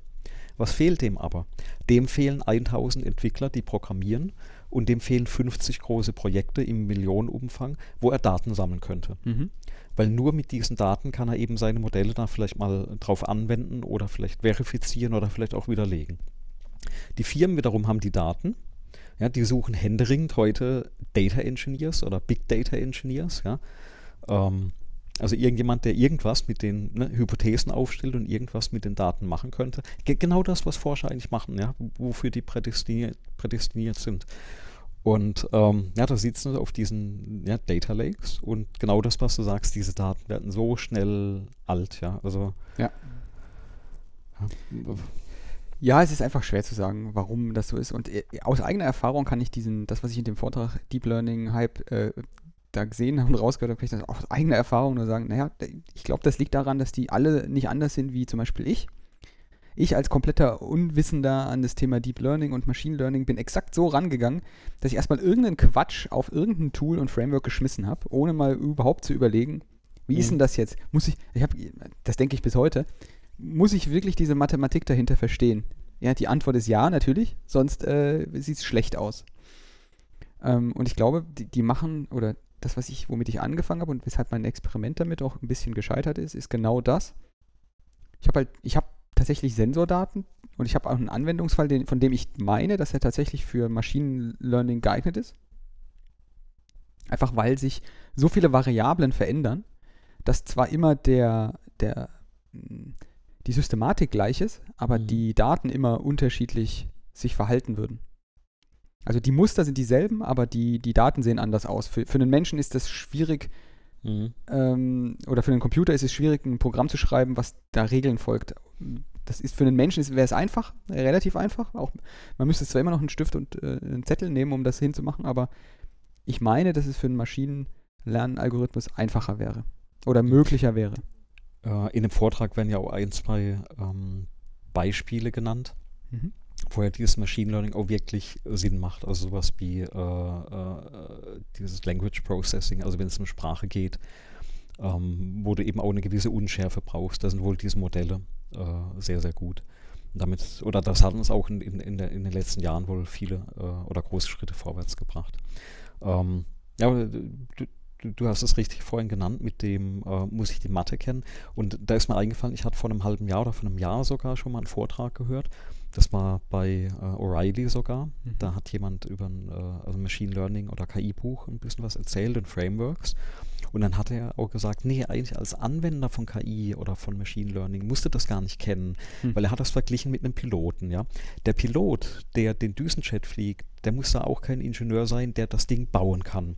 Das heißt, der Mathematiker würde die, seiner Meinung nach die Modelle bauen und der Programmierer, der fliegt nachher die, die Modelle im- im Sinne nur. Und dachte ich, nee, Okay. Also, ja, in ja. das Bild komme ich jetzt auch nicht gedanklich rein. Das ist ja, viel. also bei, der hat doch sehr verglichen, also mit dem normalen Programmieren, wo ich sage, ja klar, der Frontend-Entwickler, der JavaScript nutzt, um seine Webseite zu programmieren, der muss ein bisschen Syntax fürs Programmieren kennen, der muss seine Frameworks kennen, der muss UI, UX kennen, der, ne, der muss das Ding anwenden können. Mhm. Der muss jetzt keinen Compiler schreiben können. Das muss ja noch nicht mal ein Informatiker sein. Mhm. Ja, und da, da bin ich absolut d'accord. Und bei dem äh, Machine Learning, und das ist jetzt vielleicht auch eine unpopular Opinion, die ich da habe, bei der Machine Learning oder allgemein bei dieser KI-Thematik, glaube ich schon, dass du die Mathematik dahinter verstehen Ja, musst. das glaube ich auch. Weil, weil an, ansonsten wirfst du doch das Falsche in das Falsche rein. Also be behaupte ich einfach mal. Ja. Also ich, ich mag da jetzt auch komplett falsch liegen. Ähm, also wer da anderer Meinung ist, darf, darf das auch gerne widerlegen. Aber wenn ich nicht verstehe, warum oder wozu, wozu ich das mache, wie das System funktioniert, wo ich da diese Daten reinwerfe und, und welche Effekte das hat, ähm, und, und also dann, dann kommt ja ein Humbug hinten raus. Und ich glaube, das wird in dem Vortrag auch ganz, ganz äh, auch nochmal auf den Punkt gebracht, wo gesagt wird, es wird viel gemacht, ohne zu verstehen, welche Änderungen die Parameter eigentlich in dem Modell bewirken. Ne, so, so viel Trial and Error. Mhm. Und, und das ist also ein bisschen wie Medizin funktioniert. Also nicht Chir- Chirurgie, sondern eher so, ne, du bist krank, geh zum Arzt, Arzt sagt, nimm mal die Medizin. Wird drauf guckt, hey, funktioniert das? Ja, nein, also gebe ich dir eine andere Medizin. Machst du so lange, bis es funktioniert. Geoengineering funktioniert ja, jetzt werde ich wahrscheinlich geprügelt, ne? Geoengineering funktioniert ja aber genauso. Wir, wir machen irgendwie was im großen Stil, ja, äh, an der Erde und gucken dann ein paar Jahrzehnte später, welche Effekte das hatte. Ja, Mhm. hier, wir verbrennen, was weiß ich, Methaneis oder so und gucken, welche Auswirkungen das hat. Ähm, das ist Trial and Error, was man macht. Ne? Wir, Ja. wir pflanzen oder also Pflanzenwälder oder, oder äh, Holzenwälder ab. Keine Ahnung, welchen Effekt das hat. Ja? Ähm, das, das ist viel Trial and Error und so kommt das bei diesen Modellen auch rum, wenn du eben nicht weißt, was dahinter steckt. Und in dem Moment, wenn du die verstanden hast, glaube ich, setzt du die doch komplett anders ein. Ja, also vielleicht hört ja der eine oder andere zu, der da viel mehr Erfahrung hat. Natürlich jetzt doof, dass wir dieselbe Meinung haben, ne? Da kommt gar kein Streitgespräch zustande, wie das üblich ist. Aber äh, ihr habt ja genau die gleiche Meinung eigentlich. Wenn da jemand anderer Meinung ist, dann bitte, bitte, bitte Bescheid geben. Dann würde ich gerne auch ein bisschen drüber, äh, drüber mehr erfahren, welche anderen Meinungen und Haltungen es dazu gibt. Ja. Und vielleicht Also ändere ich ja meine auch. Ich glaube halt schon, dass, ähm, dass viele Leute dies auch als bequeme Ausrede verwenden. Ich weiß nicht, hast du schon mal gehört, wenn jemand sagt, ja, also diese, diese neuronalen Netze, da weiß man ja gar nicht, was die machen. Da kann man ja gar nicht mehr feststellen, warum das zu diesem und jenem Ergebnis gekommen ist. Ich finde, das ist eine super Ausrede, die man, Mhm. das kann sein, dass, ein, dass das so ist, ja, dass man das nicht sagen kann. Aber das wird aus meinem Verständnis schon viel zu oft gesagt, weil was die Leute nämlich machen, ist genau das, Trial and Error. Die, die, die wischen Ja. und mischen Zeug zusammen und am Ende kommt was raus, was wie das aussieht, was sie erwartet haben. Ähm, die, die, füttern das mit Daten, die, die eh schon irgendwie biased sind, die, die sozusagen schon einen, einen, einen Drall in irgendeine Richtung Mhm, haben. Richtung am haben, besten in die Richtung, in die sie das haben wollten.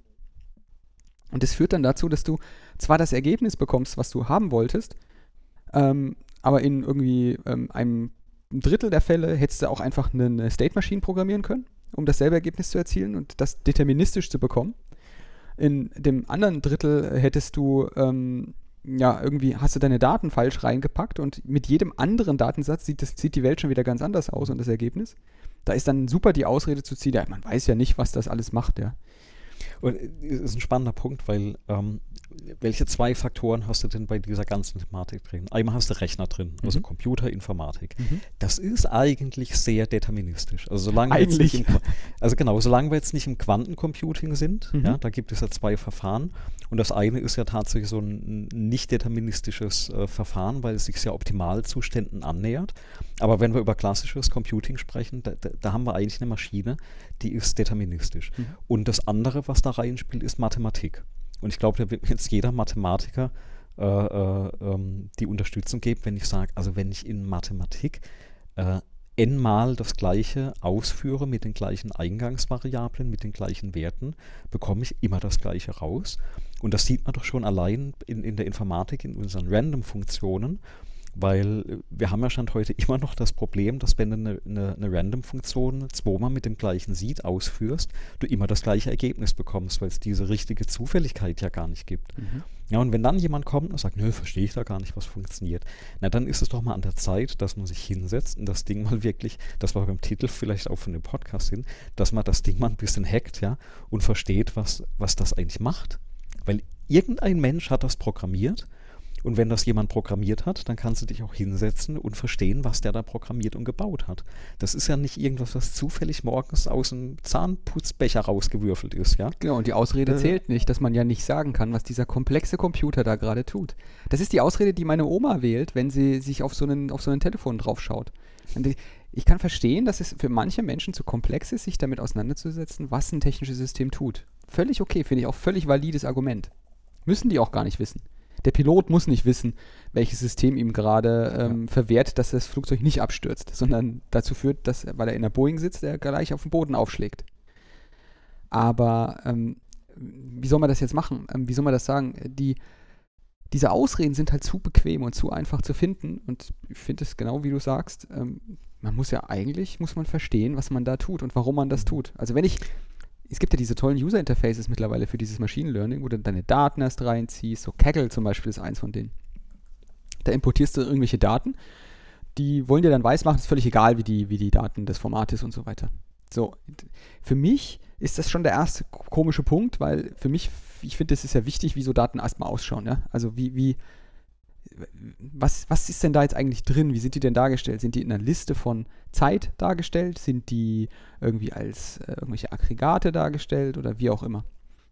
Und ähm, als nächsten Schritt geben die einem dann, nachdem man die Daten in so eine Tabellenform importiert hat, geben die einem dann irgendwelche Filter, durch die man die Daten vorfiltern kann und dann irgendwie zum Lernen vorwerfen kann. Und, und, und kategorisieren kann nach, das, ist, das sind die Daten, die willst du, so willst so soll es ausschauen, das sind die Daten, die sind irgendwie garantiert daneben und das sind die Daten, die, die haben wir jetzt hier zufallserzeugt und, oder haben wir gemessen, aber die müssen jetzt mal da angelernt werden. Mhm. Und, und dann um. Ähm. machst du im Grunde nichts anderes, als dem Ding irgendwelche Freiheitsgrade zu geben, welche Sachen er denn mal wie so einen, wie so einen Cocktailmixer zusammenbasteln soll, um dann am Ende irgendwie ein angenähertes, besseres Ergebnis zu erzielen als vorher. Und, und, und das ist im Grunde nichts anderes als ausprobieren. Trial and Error mit ganz viel Rechenleistung. Einfach Brute Force versucht. Wir sind zu faul zum Programmieren. Hm. Äh, ich habe nebenbei gerade nochmal nachgeschaut, weil der auch gesagt hat, ne, wenn jemand draufschaut und nicht versteht, was da funktioniert, da ist mir was eingefallen, das nennt sich das Clarksche Gesetz. Sagt dir das was? Nein. Der Herr Clark, der hat mal tatsächlich in seinen Büchern äh, drei Axiome verfasst. Und ähm, das eine oder das erste ist, wenn ein angesehener, aber älterer Wissenschaftler behauptet, dass etwas möglich ist, hat er mit äh, an Sicherheit grenzender Wahrscheinlichkeit recht. Wenn er behauptet, etwas sei unmöglich ist, hat er höchstwahrscheinlich Unrecht. Ja? Das zweite Axiom, das er aufgestellt hat, war, der einzige Weg, die Grenzen des Möglichen zu finden, ist ein klein wenig über dies hinaus in das Unmögliche vorzustoßen. Und jetzt das dritte, das kennst du dann bestimmt, hast du bestimmt schon mal gehört.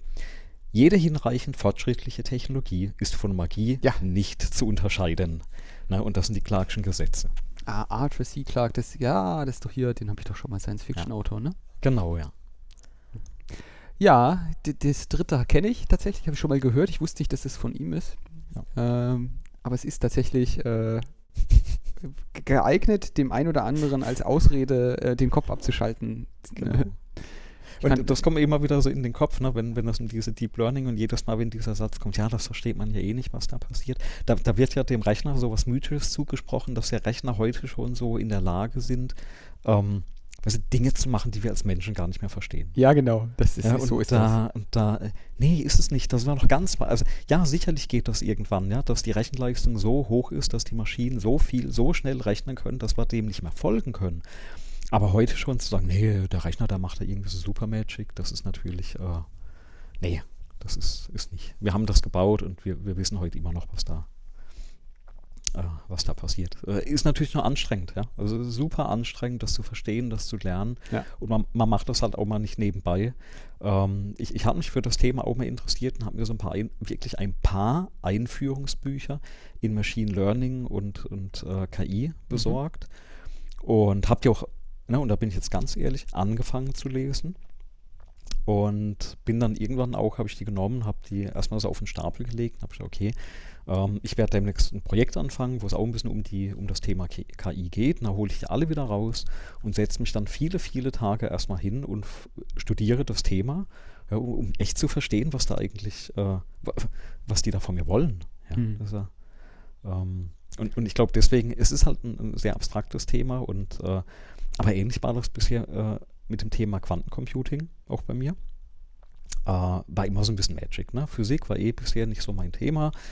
Und äh, das erste Mal, wo jetzt Physikinteresse für mich dann wirklich geweckt wurde, war dann eben mit diesem Thema Quantencomputing und äh, bis, bis vor kurzem bei einem Kurzvortrag, bei einem Fachvortrag, wo ich drin saß, war ich, ich wusste ja gar nicht, dass man damit schon was wirklich macht, ja. Mhm. Gebe ich mal offen und ehrlich zu. Ich schon bei mir einfach in den Nachrichten nebenbei gelaufen, Quantencomputing wird halt geforscht, etc und äh, kriege jetzt mit, ah, es gibt so Unterrichtsfächer wie theoretische ne, Quantenphysik und man macht das ja wirklich. Man hat da schon unterschiedliche Arten von diesen Rechnern gebaut und es gibt ja eben diese äh, ja, äh, optimalen Entropiezustände, die man erreichen will. Also du formulierst quasi, was du haben möchtest und die Maschine versucht ja dann das optimale Ding, äh, äh, Zustand rauszufinden, mit eben so einer gewissen Fehlerwahrscheinlichkeit.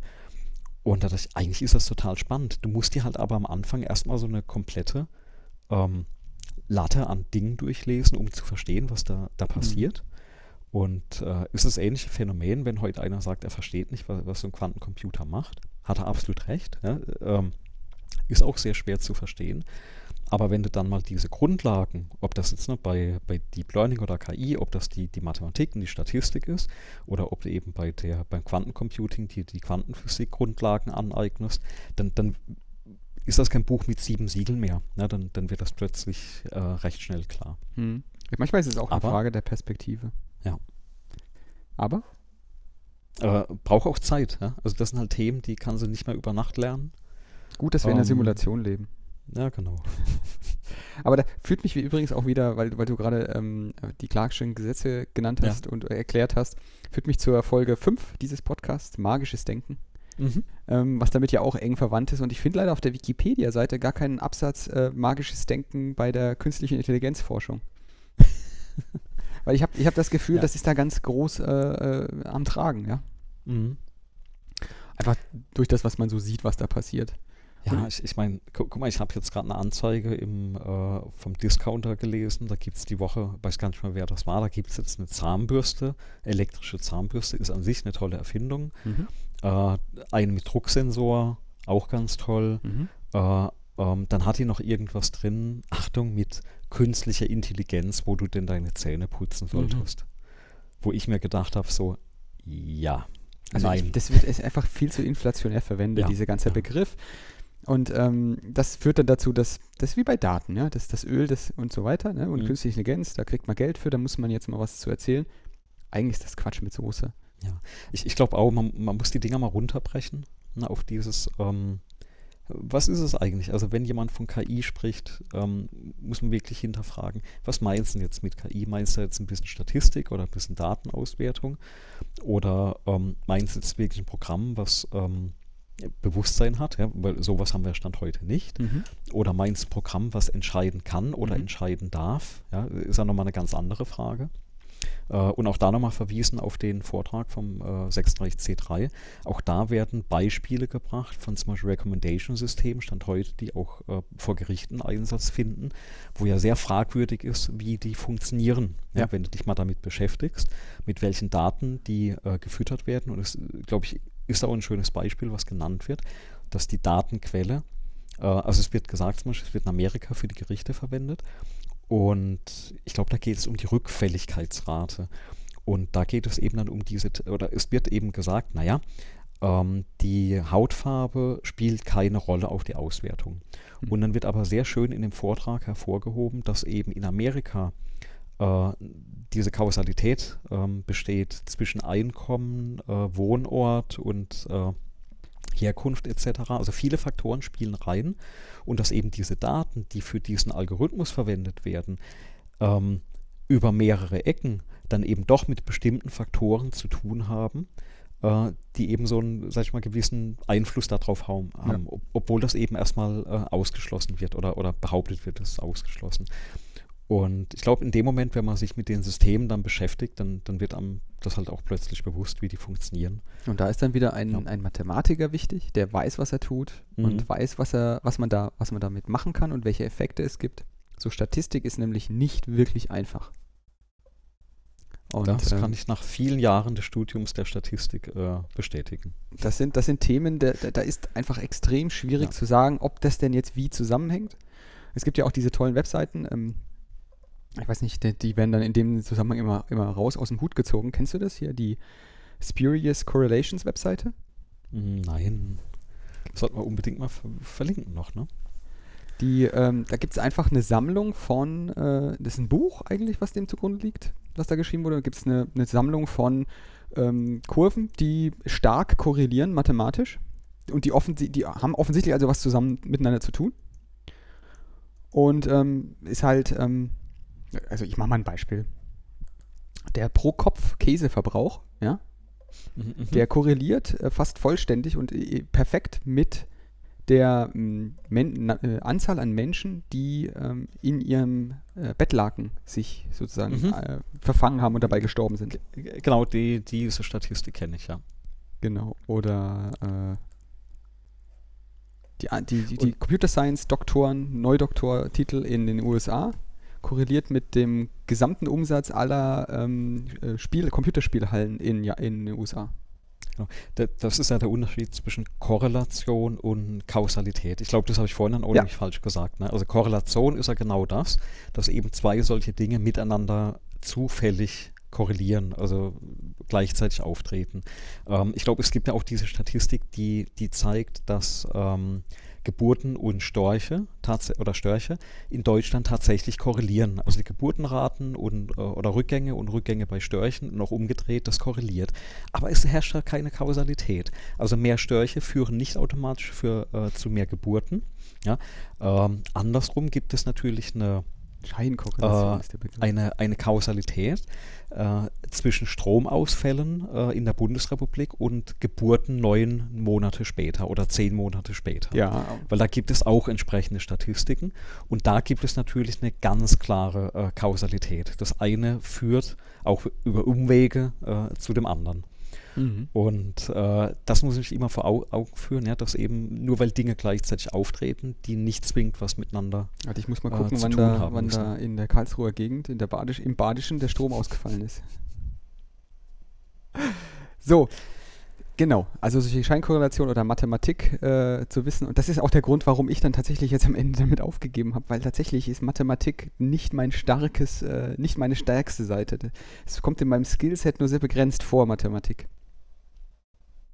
Liegt einfach daran, dass ich nie den Lehre und nie den Nerv hatte, da tiefer reinzusteigen. Und es auch tatsächlich so wenig interessant ist, wie es nur irgendwie sein kann.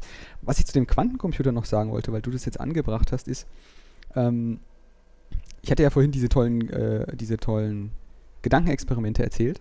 Mhm. Ähm, und du hast ja dieses eine Experiment bestimmt auch mitbekommen, was jetzt auch gerade irgendwie läuft oder gelaufen ist. Ich habe es nicht mehr weiter verfolgt. Wo man zwei verschränkte Quanten, ähm, hat man einen Zustand sozusagen über eine, eine Entfernung übertragen. Ein, ein, man hat sozusagen Informationen von einem Punkt zum anderen Mhm. übertragen über die Verschränken von Quanten. Ähm, und im Grunde stelle ich mir das so vor, wie wenn ich im Computer, äh, wenn ich in C einen Pointer programmiere, einen Pointer verwende, genau so. Ich habe einfach zwei Variablen, die sind, also habe ich quasi zwei Mhm. Stellen und die pointern auf dieselbe Stück Speicher und genau das ist, was diese zwei Quanten tun, weil die haben beide denselben Zustand.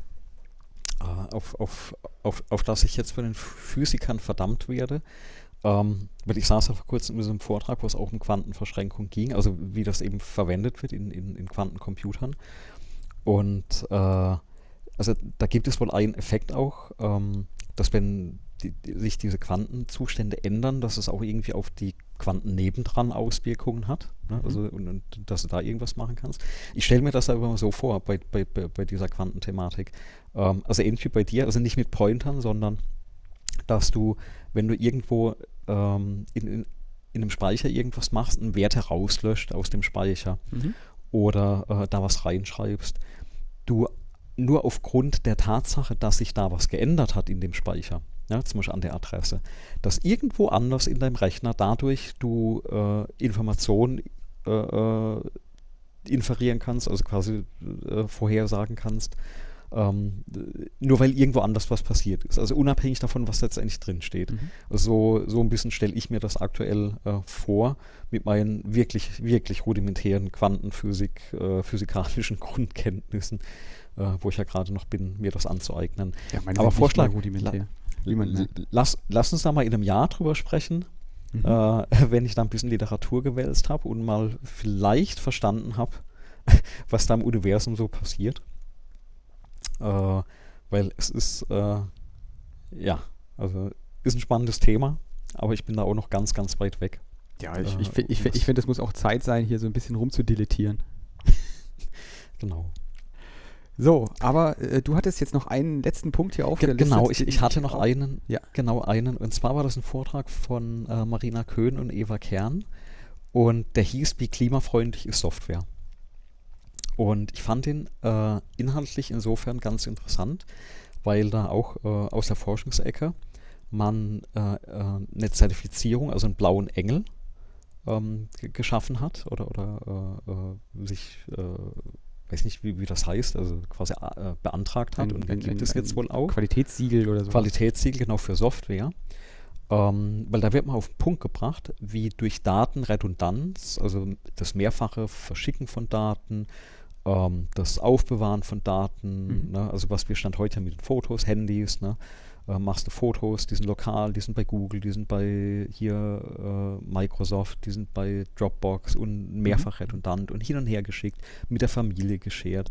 Dann hast du Programme am Laufen und die haben sich das mal angeschaut und haben festgestellt, dass zum Beispiel Software ganz viel Energie, also auch Rechenzyklen verbraucht, obwohl die gar nichts macht. Ja, also eine Textverarbeitungssoftware, die äh, im Verhältnis viel Energie verbraucht, nur dadurch, dass die geöffnet ist. Mhm.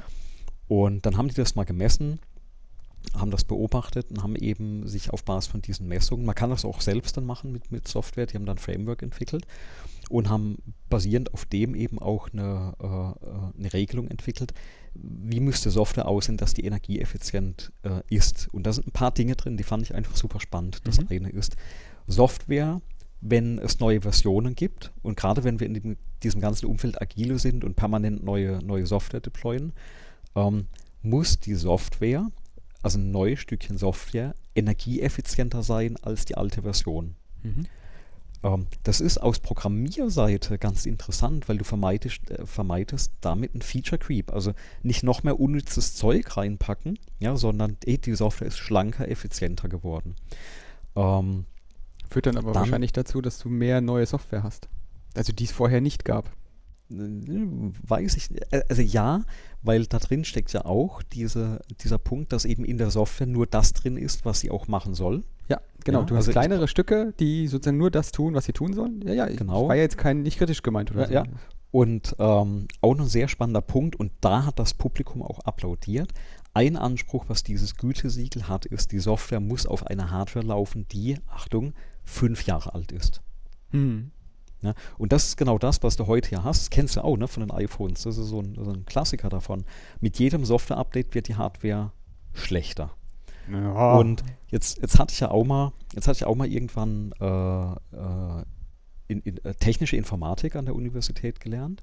Und ja, ja, ich weiß, äh, solche Chips, die können altern, ja. Das Silizium hält ja auch nicht. ja, aber nicht, das ist, das ist nicht aber das, was nicht wir meinen. in, genau, nicht in, einer, nicht in einem Rhythmus von zwei Jahren, ja, dass du so ein Telefon äh, oder so ein Hochleistungsrechner eigentlich, äh, der, der 1000 äh, Euro kostet, äh, nach vier, fünf Jahren wegwerfen musst, weil die Software nicht mehr drauf läuft. Ja, der wird dann Oder auch so. üblicherweise nicht langsamer, weil das sind dann noch Genau. keine Quantencomputer, die sich dem Ja, ja. Ergebnis annähern und das mal schneller oder weniger schnell tun, sondern das sind halt digitale Geräte und entweder das Bit ist so oder so. Ja. Eins oder null. Und ähm, ich, ich wünsche mir, dass dieses Gütesiegel wirklich Anklang findet. Ähm, die haben auch zugegeben, aktuell ist es nur für Desktop, Mhm. weil eben die Kriterien äh, für Rechenzentren ne, oder äh, Services oder Webseiten, wie auch immer, ähm, nochmal ganz anders aussehen würden. Die wollten halt mal was durch die Tür bringen. Aber ich finde den Ansatz super, dass man da mal drauf schaut, weil auch das erwähnen für Hardware gibt es das sch- Stand heute schon. Also wie eff energieeffizient ist eine Hardware. Aber eben auch zu sagen, eine Software sollte so sein. Und ich finde das einfach wieder aus dieser Entwicklerbrille oder Entwicklersicht äh, und, und halt auch, wenn man das unterrichtet, äh, sehr interessant, zu sagen, das ist plötzlich ein neuer Aspekt, wo ein Entwickler darauf achten muss. Ist die Software, also die er da schreibt, Mhm. ähm, äh, ist die wirklich besser? Ähm, ich ich habe das vor Jahren erlebt, äh, ein Thema Microsoft als Link, als Abfragesprache rein äh, plötzlich kam, Mhm. wo jeder Entwickler hingegangen ist und hat plötzlich alles als Link-Abfragen geschrieben. Ja. Und, und wenn du dann mal äh, kritisch auf die Software drauf geguckt hast, wurde die Sacke langsam, ja. Und Ja, woran lag natürlich. das, ja?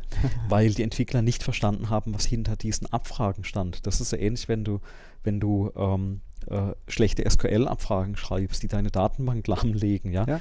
Und was dann plötzlich an, Speich äh, äh, an, an, an Datenbäumen im Speicher aufgebaut wurde, dass diese Abfragen da Mhm. äh, abliefen, obwohl du wirklich mit einem, sag ich mal, mit, mit ein paar Zugriffen auf ein Array, ja, oder mit, mit einem Schleifendurchlauf das gleiche Ergebnis haben könntest. Es hat halt nicht so schick ausgesehen, ja, im Editor. Also das Ja, Link ist und- gerade ein super Beispiel. Das, ist, das bin ich jetzt gar nicht drauf gekommen, aber jetzt, wo du es erwähnst, da kommen mir so viele alte Gedanken. Ja, ja, ja, natürlich. Ja, Also es war halt viel einfacher, ne? Man, man, viele Entwickler denken auch, kürzerer Code läuft schneller. ja, nee, und, und, und manchmal ist es, also Link ist eben so ein schönes Beispiel. Also wer es nicht kennt, ne, äh, Language Integrated äh, Query, äh, ähm, eine Abfragesprache für Datenstrukturen. Und ja, nein, auch der Compiler kann aus einer schlechten Abfrage nicht immer besseren Code schreiben. Ne? Also es gibt viele Dinge, die, die optimiert der Compiler. Aber wenn deine Intention schon schlecht war, Mhm. äh, so intelligent sind dann die Compiler ja doch wieder nicht. Ja, weil die, die gehen da ganz stur hin und, und haben ihr Regelwerk, was da abgearbeitet ist. Jeder, der einen Compiler schon mal programmiert hat, der, der kennt das Leid Ja. äh, von Grammatiken etc. Und die gehen da einfach durch und optimieren das ein bisschen, aber wenn eben genau so ein Ansatz schon schlecht war, dann, dann kommst du da nicht raus. Und von daher finde ich es einfach nochmal einen super spannenden Aspekt für, äh, für Softwareprogrammierer, darauf zu achten, was vielleicht aber auch nochmal diesen Fokus mehr auf dieses ähm, Softwareprogrammieren und nicht Frameworks nutzen ja, legt. Dieses, hey, ich, ich nutze jede Woche ein anderes Framework und äh, das sieht hip aus und ich mache das einfach, weil es seit letzten Hm. Freitag das neue JavaScript-Framework gibt, sondern wirklich mal wieder, hey, ich, ich schreibe einen Algorithmus und der Algorithmus soll auch effizient laufen auf dem Rechner. Ähm, und weg von dem Gedanken, naja, CPU und äh, GPU sind ja eh da, weil das ist auch so ein typisches Problem. Ich, ich habe das gerade in den UI-Fächern, wo ich das gerne erzähle. Mhm. Ähm, ein Problem, dem Entwickler gerne erliegen ist, dass sie eben die schnellsten und besten Rechner haben. Und die Software eben nie auf der Kiste, hier dein 100-Euro-Laptop aus China. Ja. Das wird darauf nie getestet. Ja, und, und du wunderst dich dann, warum, warum, warum jetzt da vielleicht ein Excel nicht drauf läuft. Hm. Also, hm, ja, wurde halt nie drauf Die testen getestet. das ja teilweise so nicht mal, also große- Excel jetzt als Beispiel, die testen das ja teilweise nicht mal auf den Rechnern, die sie neu verkaufen. Also diese ARM64, es gibt ja Office für diese ARM64 Windows-Version. Ja, Da gibt es ja das Office jetzt erst seit, seit kurzem wirklich in ARM64. Das hat Mhm. vorher, ist es durch einen x86-Emulator gelaufen. hm. Das hat ja dann auch keiner geprüft, selbst bei Microsoft im Anbieter nicht. Hm. Das ist, ich ähm, krieg's auch nicht hin, ne, vom Umfang her, ja. ja, man weiß es nicht, aus was für Zeug das besteht. Ich würde jetzt aber noch mal ein bisschen deine Sache erweitern mit den Frameworks, weil Ja, das klingt ja. ja. so, als verdammst du Frameworks. Ich glaube, man sollte nur wissen, was sie tun. Ja, Man sollte Open Source Frameworks verwenden, wo man dann tatsächlich mal reinguckt, was das denn tut, was man da Mhm. nutzt. Und wenn man versteht, was das tut, dann kann man den Framework ja auch gerne benutzen. Und wenn man einverstanden ist mit dem, was das tut. Weil es gibt oft Frameworks, die tatsächlich äh, erstmal Magie machen, ähm, um zum Ergebnis zu kommen. Und wenn man dann nicht versteht, was das tut und warum es das tut, dann sollte man es lieber selber herausfinden, statt ein Framework äh, zu verwenden. So, das wäre so meine Handreichung. Ja, das ist also das schöne Beispiel, habe ich auch wieder im, im Unterricht sehr oft drin, wo ich sage, wenn ihr, wenn ihr Frameworks verwendet oder zum Beispiel auch äh, ähm, Docker, ja, Container, Projekte verwendet oder irgendwas bei euch in die Docker-Container reinzieht, ja, Programme, Skripte etc. Mhm. Ähm, der Klassiker ist man verwendet GitHub, weil das da drauf liegt und, und äh, äh, zieht sich das dann direkt in den Container rein, baut den Container, sage ich immer, Leute, geht hin, ähm, forkt euch das, also habt einen ein Klon bei euch drin, ähm, lest euch das durch und wenn ihr das dann da runterzieht, dann nehmt eben euren Fork, eure Adresse, wo das drin ist, was ihr schon mal durchgelesen habt und verstanden habt, hoffentlich, was da drin passiert. Und wenn es Änderungen im Original-Repository gibt, dann mercht das wieder rein bei Gelegenheit. Und dann könnt ihr das ohne Gedenken wieder vom lokalen Repository runterziehen. Aber macht eben ein Review mit den Änderungen. Also geht nicht hin, blindlings, zieht euch ein Framework oder ein Tool oder irgendwas runter, ähm, was dann quasi da drin deployed wird und äh, dann irgendwas macht. Ähm, also ich habe einen Bekanntenkreis schon den einen oder anderen gehabt, der sich genau auf diese Art und Weise äh, Bitcoin-Miner Oh, äh, auf seine Server geballert hat, indem er einfach ohne nachzugucken äh, solche Container und, und solche Frameworks einfach sich reingezogen hat. sehr gut. Und ähm, ja, jetzt kommt sofort der Einspruch von dem einen oder anderen. Das ist ja aber auch nicht anders, als wenn du eine Exe oder ein Package installierst. Ähm, da sind aber in der Regel die Prozesse nochmal anders. Ja? Ein, ein, ein Linux-Package kommt hoffentlich mit irgendeinem Review nur da rein. Deswegen sind die auch nicht so zeitnah da. Und in der Regel sind auch Software, die du durch so einen App Store beziehst, äh, durch irgendeine Art von Review. Ja? Sei mal dahingestellt, wie gut oder schlecht das war. Da sind die schon mal durchgelaufen. mhm.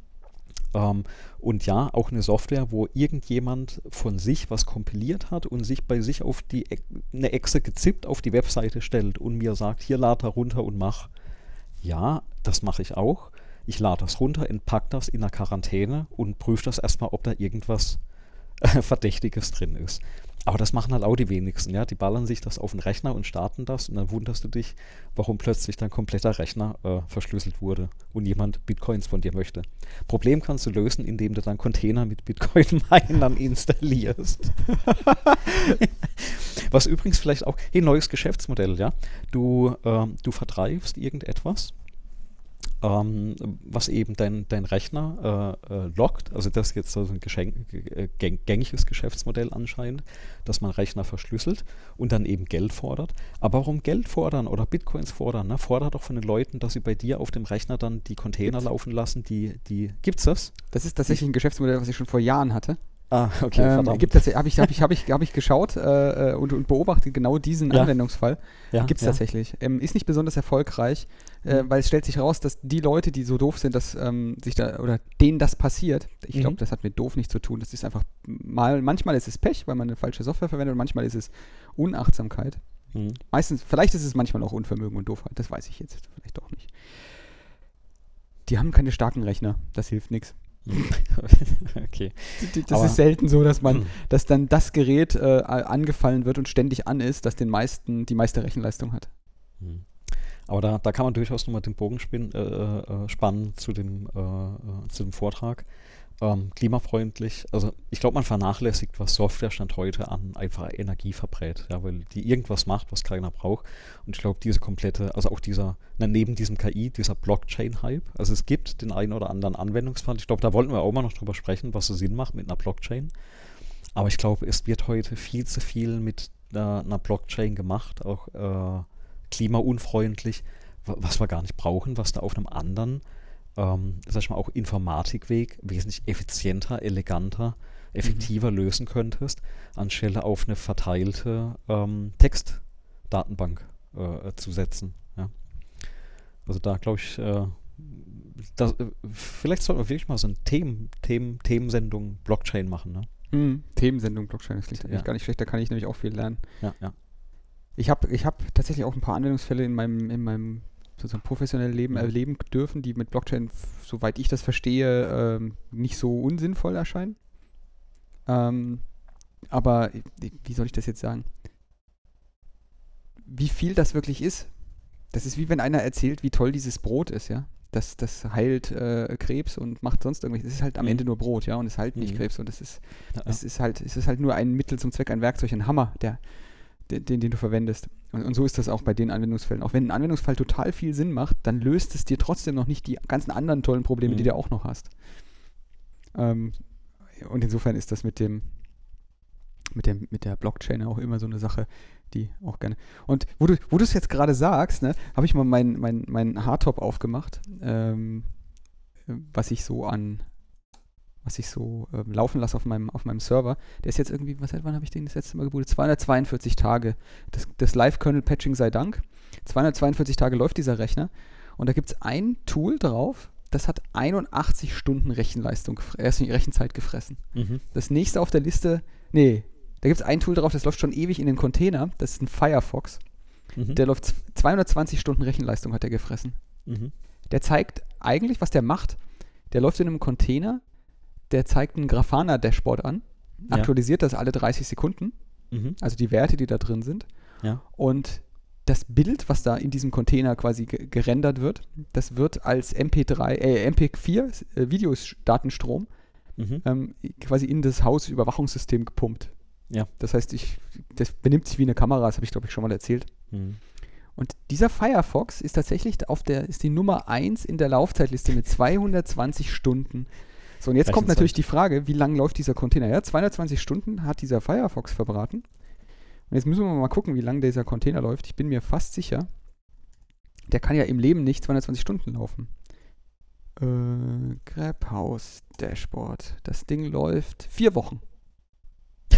In vier Wochen hat das Ding 220 Stunden Rechenzeit verbrutzelt. Und das ist, da muss man dann schon sagen, Respekt, ne? Also 672 Stunden, wenn ich jetzt gerade richtig überschlagen habe, wären die vier Wochen. Ja. Dann hat er ein Drittel. Ja. Ordentlich. Ein, ein, Drittel von der Zeit von, einem, von einer CPU. Ja, das Ding ja. hat jetzt viele CPUs, also das, insofern ist das jetzt äh, erstmal kein, kein Problem. Aber, aber das sind jetzt bestimmt keine kleinen CPUs, ne? wenn, wenn das ein Server Doch, doch, das ist, das ist tatsächlich ist der extra so ausgelegt, dass der wirklich, also diese, der hat nicht viel, der hat nicht viel Strom, der verbraucht mhm. wirklich wenig Strom. Für, für das, was ich mache, sind auch nur vier Kerne tatsächlich. Mhm. Ähm, also so viele sind es dann doch auch wieder nicht.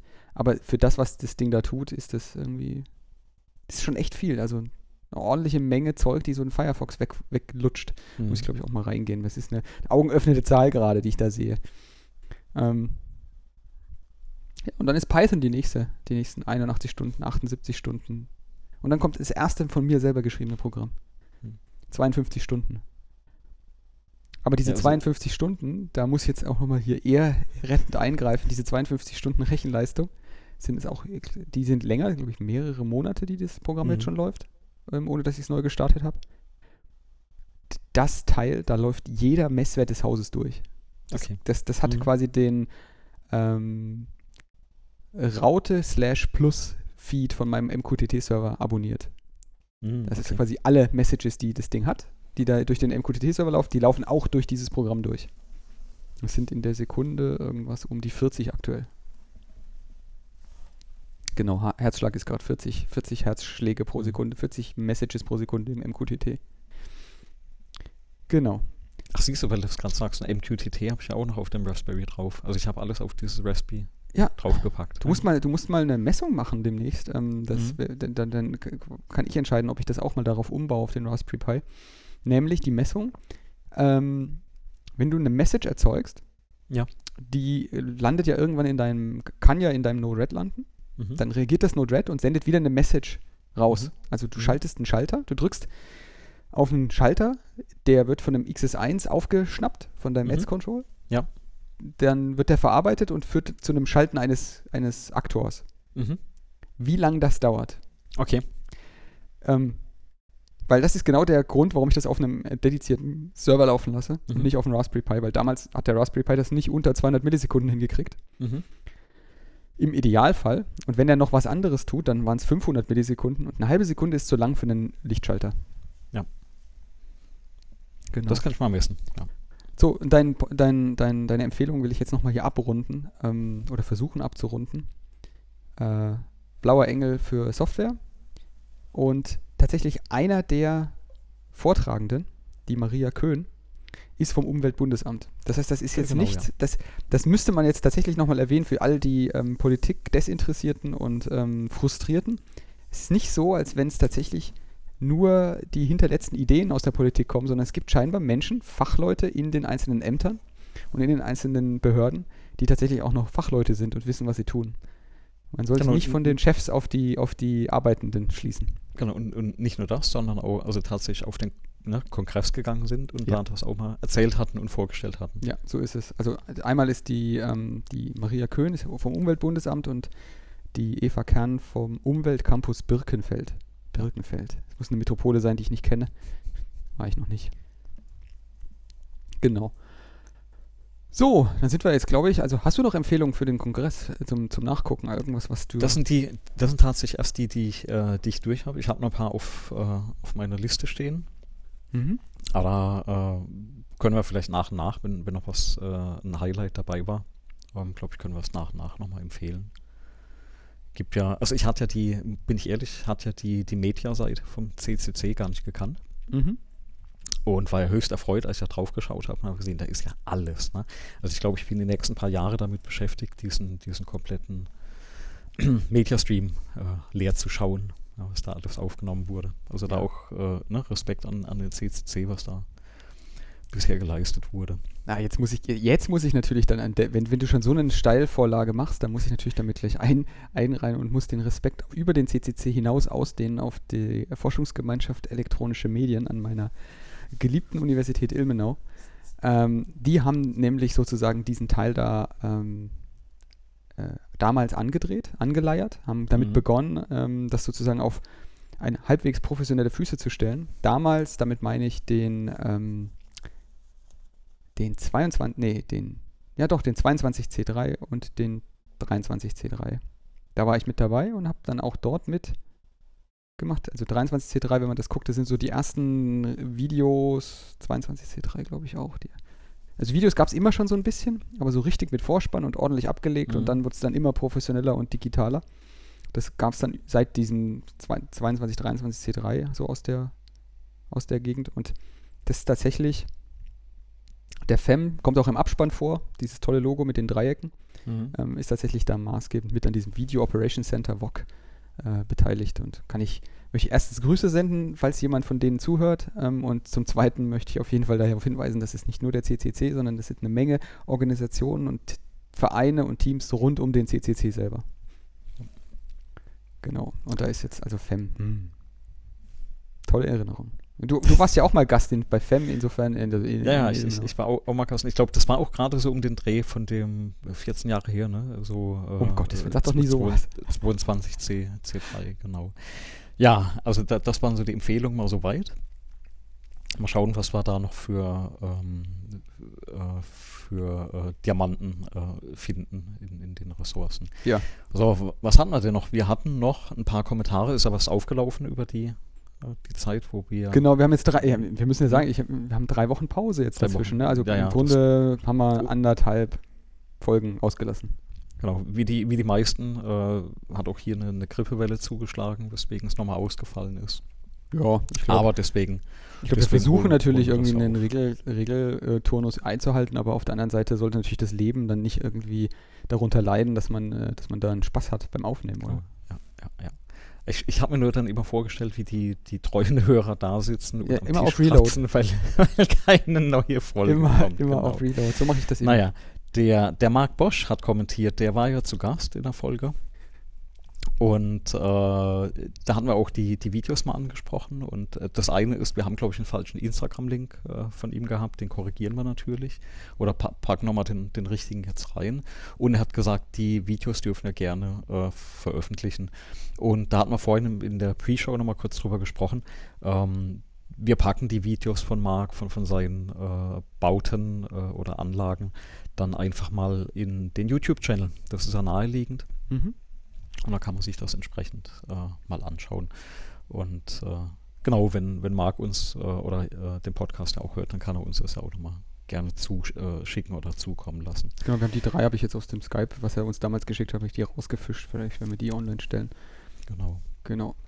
Dann, was hatten wir noch? Der, äh, der Robin hatte sich gemeldet. Wir hatten ja einmal um diese Brodit-Halterung hat man gesprochen. Er kam ja raus, die ist ja gar nicht so günstig. Hat, hattest auch recht. Auch ich habe ja fürs äh, iPhone eine neue bestellt. Da war ja dann nur diese Schale, ist um die 49 Euro. Mhm. Dann habe ich gemeint, die kann man auch ausdrucken. Also wer, wer einen 3D-Drucker hat, kann sich natürlich ähm, so äh, eine Halterung auch äh, entsprechend ausdrucken. Also die, bei diesen 49 Euro ist es tatsächlich so, dass ich, äh, dass man dann überlegen kann. Es gibt ja für ähm, 500 Euro schon diese, diese, diese äh, na, Belichtungs- 3D-Drucker, also die mhm. mit, sozusagen mit so einer DLP ähm, arbeiten, das von unten UV durchschienen wird und die dann so schichtweise äh, das, das zu druckenden hängend drucken.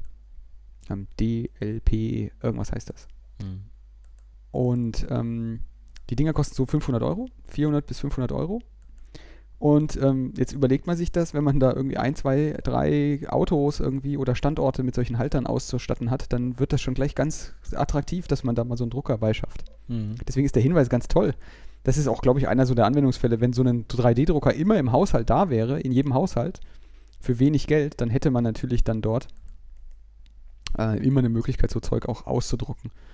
Nicht so, nicht so gut für Brodit, aber gut für ähm, die, die da solche Sachen bauen können.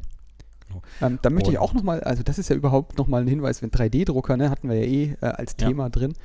Da hat der Fabian, von dem du vorhin schon mal erwähnt hattest, hat tatsächlich auch ein, ein echt tolles Video gedreht äh, äh und hat seine Kaffeemaschine da gepimpt mit einem mhm. größeren Bohnenvorrat, äh, indem er da diesen Bohnenvorratsbehälter äh, einmal nachgemessen und dann vergrößert äh, im 3D-Programm aufgebaut und gedruckt hat.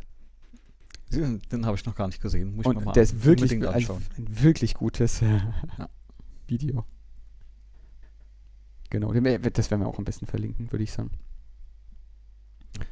Genau. Was haben, genau, äh, war noch der Hinweis, Edelkrone hat ein interessantes Verkaufsmodell. Man bekommt die passenden Schrauben geliefert und den Rest kann man sich selber ausdrucken. Also kriegst wahrscheinlich dann die, die Pläne, um was zu drucken und was da an Mhm. An all, allem, was nicht Plastik ist, kriegst du wahrscheinlich dann auch noch mit, mitgeliefert ähm, und dann zugeschickt. Also die, die haben wohl so verschiedene Dinge wie, äh, ich glaube, also Kamerahalterungen ne, und, und Stativgedöns äh, ist das. Ja. 3D ausdruckbare Produkte. Ist vermutlich der Preis für diesen, für diese, für diesen Plan dann Klar, daran orientiert, das- dass man den halt mehrfach drucken will. Was aber, glaube ich, also wenn jemand die Arbeit schon mal gemacht hat und man das eben gerade mehrfach drucken äh, möchte, also ist, ist eine spannende Idee, wusste ich gar nicht, dass es sowas gibt und ärgere mich mal wieder, dass ich nicht auf die Idee gekommen bin, äh, sowas auf die Beine zu stellen. Genau. Und was gab es denn noch? Der Hans Müller natürlich. Ja, du hast äh, dein Display, du hast dein Telefon ja verkauft. Gen genau, wir haben, wir haben ja die, das äh, Telefon. Wie ist es jetzt äh, eigentlich? Du hast es doch jetzt schon im Einsatz ein paar, ein paar Tage. Ja, also ja, funktioniert, ist halt, ist wieder schnell, ja, ist Neue CPU, dann, dann ist die nicht so äh, abgenutzt, dann ist die halt schneller. Genau, die, die CPU ist wieder schneller, die Software ist immer noch die gleiche, da hat sich ja nichts geändert. Ähm, Migration vom Telefon aufs andere, da hattest du mir nochmal den Tipp gegeben, hat super geklappt, weil inzwischen die Telefone das ja direkt unter sich ausmachen können, also Mhm. ohne Backup über, über irgendwas, hat super geklappt. Neue Halterungsauto rein und äh, ja, jetzt gerade eben nochmal ähm, das Ladekissen bestellt, eine neue Hülle fürs Telefon bestellt. Ähm, genau, heute Morgen schon runtergeworfen, zum Glück war die Hülle drum. Oh. Ja, nur ein kleiner, kleiner Schramm am Alu. Äh, das Glas ist zum Glück ganz geblieben. Ja, ich habe ich hab ich hab ja erzählt, ich hatte so einen, so einen, so einen Schutzfolien-Glas-Ding Ja, da ja. vorne drauf. Ja, tatsächlich, ich habe dann ein iPad daneben gelegt, das hat es nur ganz leicht berührt und diese Hm. Schutzfolien sind scheinbar so unter Spannung, dass direkt die Schutzfolie gesplittert ist, Ah, obendrauf. okay. Also, dass Ja, nichts ja. irgendwie wirklich passiert mit, sondern die Schutzfolie Mhm. hat. Mhm. Man, muss ich demnächst mal eine neue drauf bauen. Also ich überlege, also gerade nach dem Vorfall heute auch noch, ob ich dann vielleicht tatsächlich einfach eine Folie noch oben drauf papp. Ähm, wenn du da eine gute Empfehlung hast, welche Firma oder Ich, hab's, ich benutze ein, so. ein, eine Firma, die nennt sich Nippon Glas und die stellen da solche Mhm. tollen äh, mit irgendwelchen Filmen drauf. Äh, also Film Mhm. im Sinne von Öl, fettabweisende Beschichtung und extra gehärtet und extra glatt und fühlt sich toll für den Mhm. Finger an und so. hm. Die Dinger sind aber leider irre teuer. Also Ja, so im Bereich von auch 40 Euro für einmal. Ja, aber immer noch günstiger als Displaytausch. Ja, bei einem iPhone Pro ist das Displaytausch quasi fast ein Totalschaden, wenn du kein Apple Care hast. Mhm, ja. So, genau, also was war die, die, die Frage vom Hans Müller? Genau, Displays bei eBay gibt es für unter 30 Euro und der Austausch beim 4S hat mich vielleicht 15 Minuten gekostet. Naja, was passiert jetzt mit dem Gerät oder wurde Das es bei 4S ist äh, raus aus der, aus der Liste, ne? Das Genau. 4S ist zu alt, das kriegt kein neues Betriebssystem, nichts mehr. Genau, und das, also das war jetzt bei, bei uns auch die Entscheidung mit dem 6S. Und Ich war ja dann auch einmal beim, ähm, mit dem Gerät beim, also nicht mit dem Gerät, sondern mit, mit dem MacBook ja beim, beim, nicht beim Händler, sondern beim äh, Service-Dienstleister. Und er hat gesagt, naja, ähm, kann man austauschen. Äh, was aber auch noch machen würde, ist der Akku austauschen, weil der war eben nach vier Jahren, ist Ja. der wirklich ausgelutscht. Und dann bist du einfach beim, bis alles getauscht, also selbst wenn man das, das selbst macht, ähm, nochmal so ein Punkt, dann muss man dazu sagen, das Gerät hatte schon mal zwei Display-Tausche hinter sich. Der zweite Tausch war schon nicht mehr original, auch nicht mehr mit dem Original Home-Button. Das heißt, ähm, wir wissen auch, oder, oder wir haben das aus dem eigenen Leib erfahren, wie das ist, wenn du es nicht mit originalen Teilen austauscht. Mhm. Und wenn du so ein Gerät wi- wirklich intensiv und viel äh, verwendest, war jetzt wirklich die Frage, ähm, machst du das oder ähm, machen wir da einmal so Round Robin? Und von daher haben wir das eben einmal dann Ja, das- abgestoßen, das, das, Gerät. Ne? Das 4S, was er jetzt hier nennt, das ist halt auch ein Beispiel, wo dann halt auch, glaube ich, die Touch-ID noch nicht dabei ist. Mhm, Das heißt, genau. das, das muss man ja, also man muss ja wissen, dass jetzt sozusagen, wenn diese Fingerabdruckerkennung mit in diesem Telefon drin ist, dann gibt es sozusagen einen Handshake zwischen diesem Button, der eine eigene Logik Mhm. mitbringt, und, dem, und dem Gerät. Die, äh, und beim Display tauscht, tauscht man den zum Teil auch mit. Ja, nee, äh, der, der wird definitiv Immer? mitgetauscht. Ja, ja. Das wusste ich nicht. Ich dachte, Also der wird so- immer nur soweit- manchmal, wenn da irgendwie was gebrochen ist. So, so. Soweit ich das verstanden hatte, ähm, geht er immer mit raus. Genau, und dieses rein. Verheiraten von dem neuen Button, äh, Mhm. damit das G Gerät, dem du jetzt diesen neuen Button andienst, dass es dem Button vertraut, dass der Button keinen Mist baut, weil es ist ja ein Sicherheitselement in dieser ganzen Kette. Mhm. Ähm, und das kann verständlicherweise nur der Hersteller tun. Ähm, Finde ich total verständlich, ehrlich gesagt, auch wenn es blöd ist, aber es ist, verstehen Ja, kann ich Macht auch Sinn. Ja. ähm, willst die Kette halt nicht unterbrechen, die Sicherheitskette. Und ähm, das ist oft dann einfach nicht mehr gegeben. Ich hatte die Diskussion, witzigerweise, ähm, auch in diesem, ich meine, wir hatten, haben, haben das mit dem blauen Engel gerade für Software gehabt und jetzt für diesen ähm, Reuse von, von alten Geräten, Mhm. hatte ich diese, diese Diskussion, ja, hier, du kaufst doch auch immer ein Telefon neu, ähm, das ist doch auch schlecht für die Umwelt. Und ich sage, naja gut, also ich versuche dann schon irgendwie den, den Fingerabdruck zu minimieren, indem ich A, die alten Geräte immer weiter verkaufe, die sind immer weiter in Verwendung. Also ich gehe davon aus, dass jedes ältere Gerät, was ich mal irgendwann verkauft habe, dass das nach wie vor in Benutzung ist. Oder so kaputt ge gegangen ist, dass es halt einfach nach den vielen Jahren nicht mehr, nicht mehr funktioniert. Mhm. Dann kaufe ich B, keine Android-Geräte, schon allein deswegen, weil ein Android-Gerät, egal welches, ähm, ist nach einem Jahr, kannst du eigentlich den, der, der Software darauf Tschüss sagen und die Applikationen, die laufen teilweise nicht mehr oder also ein Android-Gerät habe noch nicht ein einziges gesehen, auch in der Verwandtschaft nicht, was ernsthaft auch sicherheitstechnisch auf der Höhe bleibt über den Zeitraum eines über ein oder zwei Jahre, ohne dass die dann angefangen haben und haben irgendwelche gepatchten Betriebssysteme installiert oder selbst ge geschusterten Android-Versionen, was dann A zu deinem Hobby und B definitiv nicht mehr sicher ist. Weil du weißt dann, also es ist nicht möglich, dass du dein Betriebssystem reviewst als normaler Mensch, der das noch hinbekommt, da gerade das Betriebssystem von irgendwo runter und zu laden und auf deinem Telefon draufzuladen. Hm. Und, und da ist es mir tatsächlich so der umweltschonendste äh, Ansatz, dann das Gerät zu kaufen, was am längsten hält, ähm, was ne, wo ich eine Chance habe, das auch noch zu reparieren oder repariert zu bekommen. Und wo ich weiß, selbst wenn ich das ablege, wird das noch jemand anderes weiter nutzen können, weil es einfach noch nutzbar ist und noch, noch ver vertretbar benutzbar ist und nicht irgendwie zur Sicherheitsfalle für Menschen wird. Mhm. Genau. Ähm, und er schreibt jetzt ja auch, dass es da irgendwelche Post-Market OS-Ports oder sowas gibt in seinem Kommentar. Ich bin solchen Dingern halt grundsätzlich, ja, das letzte Mal, dass ich ein alternativ gehacktes oder zusammengebautes Betriebssystem installiert habe, war auch zu Microsoft-Zeiten. Kennst bestimmt Windows Mobile 5, als das rausgekommen ist. Da ja, hatten wir alle solche, ja, ja. solche Pocket-PCs, die wir dann irgendwie zu Windows Mobile aufgerüstet haben, weil das vorher irgendwie Pocket-PC Windows hieß. Mhm. Ähm, das war grauenhaft. Da hat immer irgendwie was nicht funktioniert. Das war immer irgendwie, der Batterie war ganz schlimm und nie, nie hat das auch nur irgendwie gut funktioniert. Und jedes Mal, wenn ich irgendwas mit Android bis jetzt in meinem Leben gemacht habe, was mit solchen mit solcher Software gelaufen ist, dann hat irgendwas wieder nicht funktioniert, wie der Lieferzustand des Geräts eigentlich mal gewesen ist. Ja. Also ich habe ähm, aktuell habe ich ja auch noch ein, ich habe noch ein iPad, also das allererste iPad 1 rumliegen mhm. und äh, ich glaube ein iPhone 5 äh, liegt noch rum. Und äh, steht auch noch so auf der Liste, war immer so, kannst du da irgendwas anderes draufpacken oder mal jailbreaken und mhm. einfach, weißt du, irgendwas probieren. Und ähm, aber ja, es lohnt sich nicht, ja. Also es, es wäre eine rein eine Spaßgeschichte, um ja. mal zu sehen, wie das geht und, und wie das auch funktioniert vom Ablauf her. Ja. Ja, wie so ein Bootloader da irgendwie äh, drin arbeitet. Aber ansonsten, ich sage, ich, ich ersetze das Gerät jetzt. In dem Moment, wo du das tust, ja, in dem Moment, wo du das wirklich tust und dieses Gerät dann irgendwie patcht, da, da, da es geht ja schon bei der Hardware los. Das, da mhm. ist Hardware drin, also die, dein iPad 1, was du da jetzt gerade sagst. Ja? ja. Das habe ich auch, ich habe auch so eins hier. Das würde ich im Leben nicht verkaufen, weil da sind so viele Erinnerungen dran und es tatsächlich auch noch benutzt wird als PDF-Viewer für mhm. in, einem, in, in, in einem Raum. Da brauchst du Farb-PDFs und das gibt es auf E-Book nicht und das reicht das mhm. super für. Ja, jedenfalls äh, die Hardware, die da drin ist, die sich mit dem, dem, dem WLAN verbindet, die, die wird demnächst nicht mehr funktionieren, weil das, mhm. die Standards einfach irgendwie nicht mehr sicher, die sind nicht sicher, die sind allesamt geknackt mhm. und ich werde das abschalten, ja. Und dann, dann ist es der benutzbar der, der, Benutzfaktor von den Dingen halt auch irgendwie ziemlich eingeschränkt, ja. egal welches Betriebssystem da drauf laufen würde. Man muss dann halt irgendwann mal auch eine, wie soll ich sagen, die Tür zumachen und muss sagen, so jetzt bist du alt genug, passt schon. Genau. Das Aber das Schöne ist, das ist auch ein Tablet. Das heißt, du kannst es auch zum Servieren verwenden. Ja. du, es gibt Restaurants, die machen das. Ja. Oh Mann, ja. Wann ist das iPad rausgekommen? 2010. Äh, 10. Genau, ich habe das. 2010, ja. Und das iPad, was ich da jetzt habe, das iPad 1, das ist tatsächlich in San Francisco im Apple ähm, Flagship Store am zweiten Tag der Verfügbarkeit gekauft worden.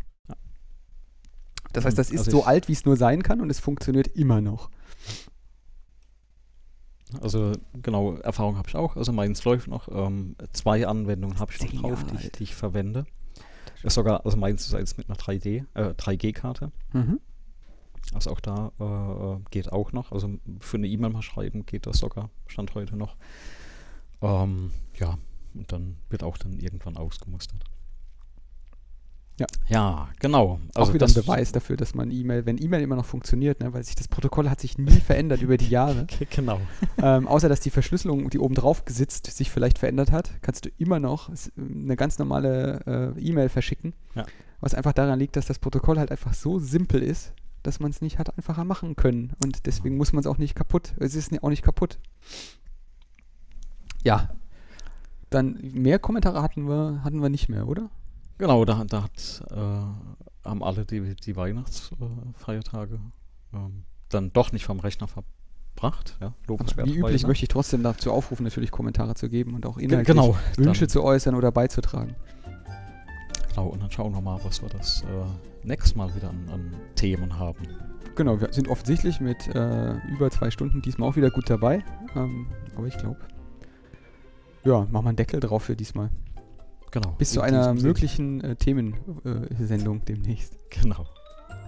Alles klar, dann. Ich wünsche einen schönen Tag und bis nächste Ebenso. Woche. Bis nächste Woche. Tschüss. Ciao.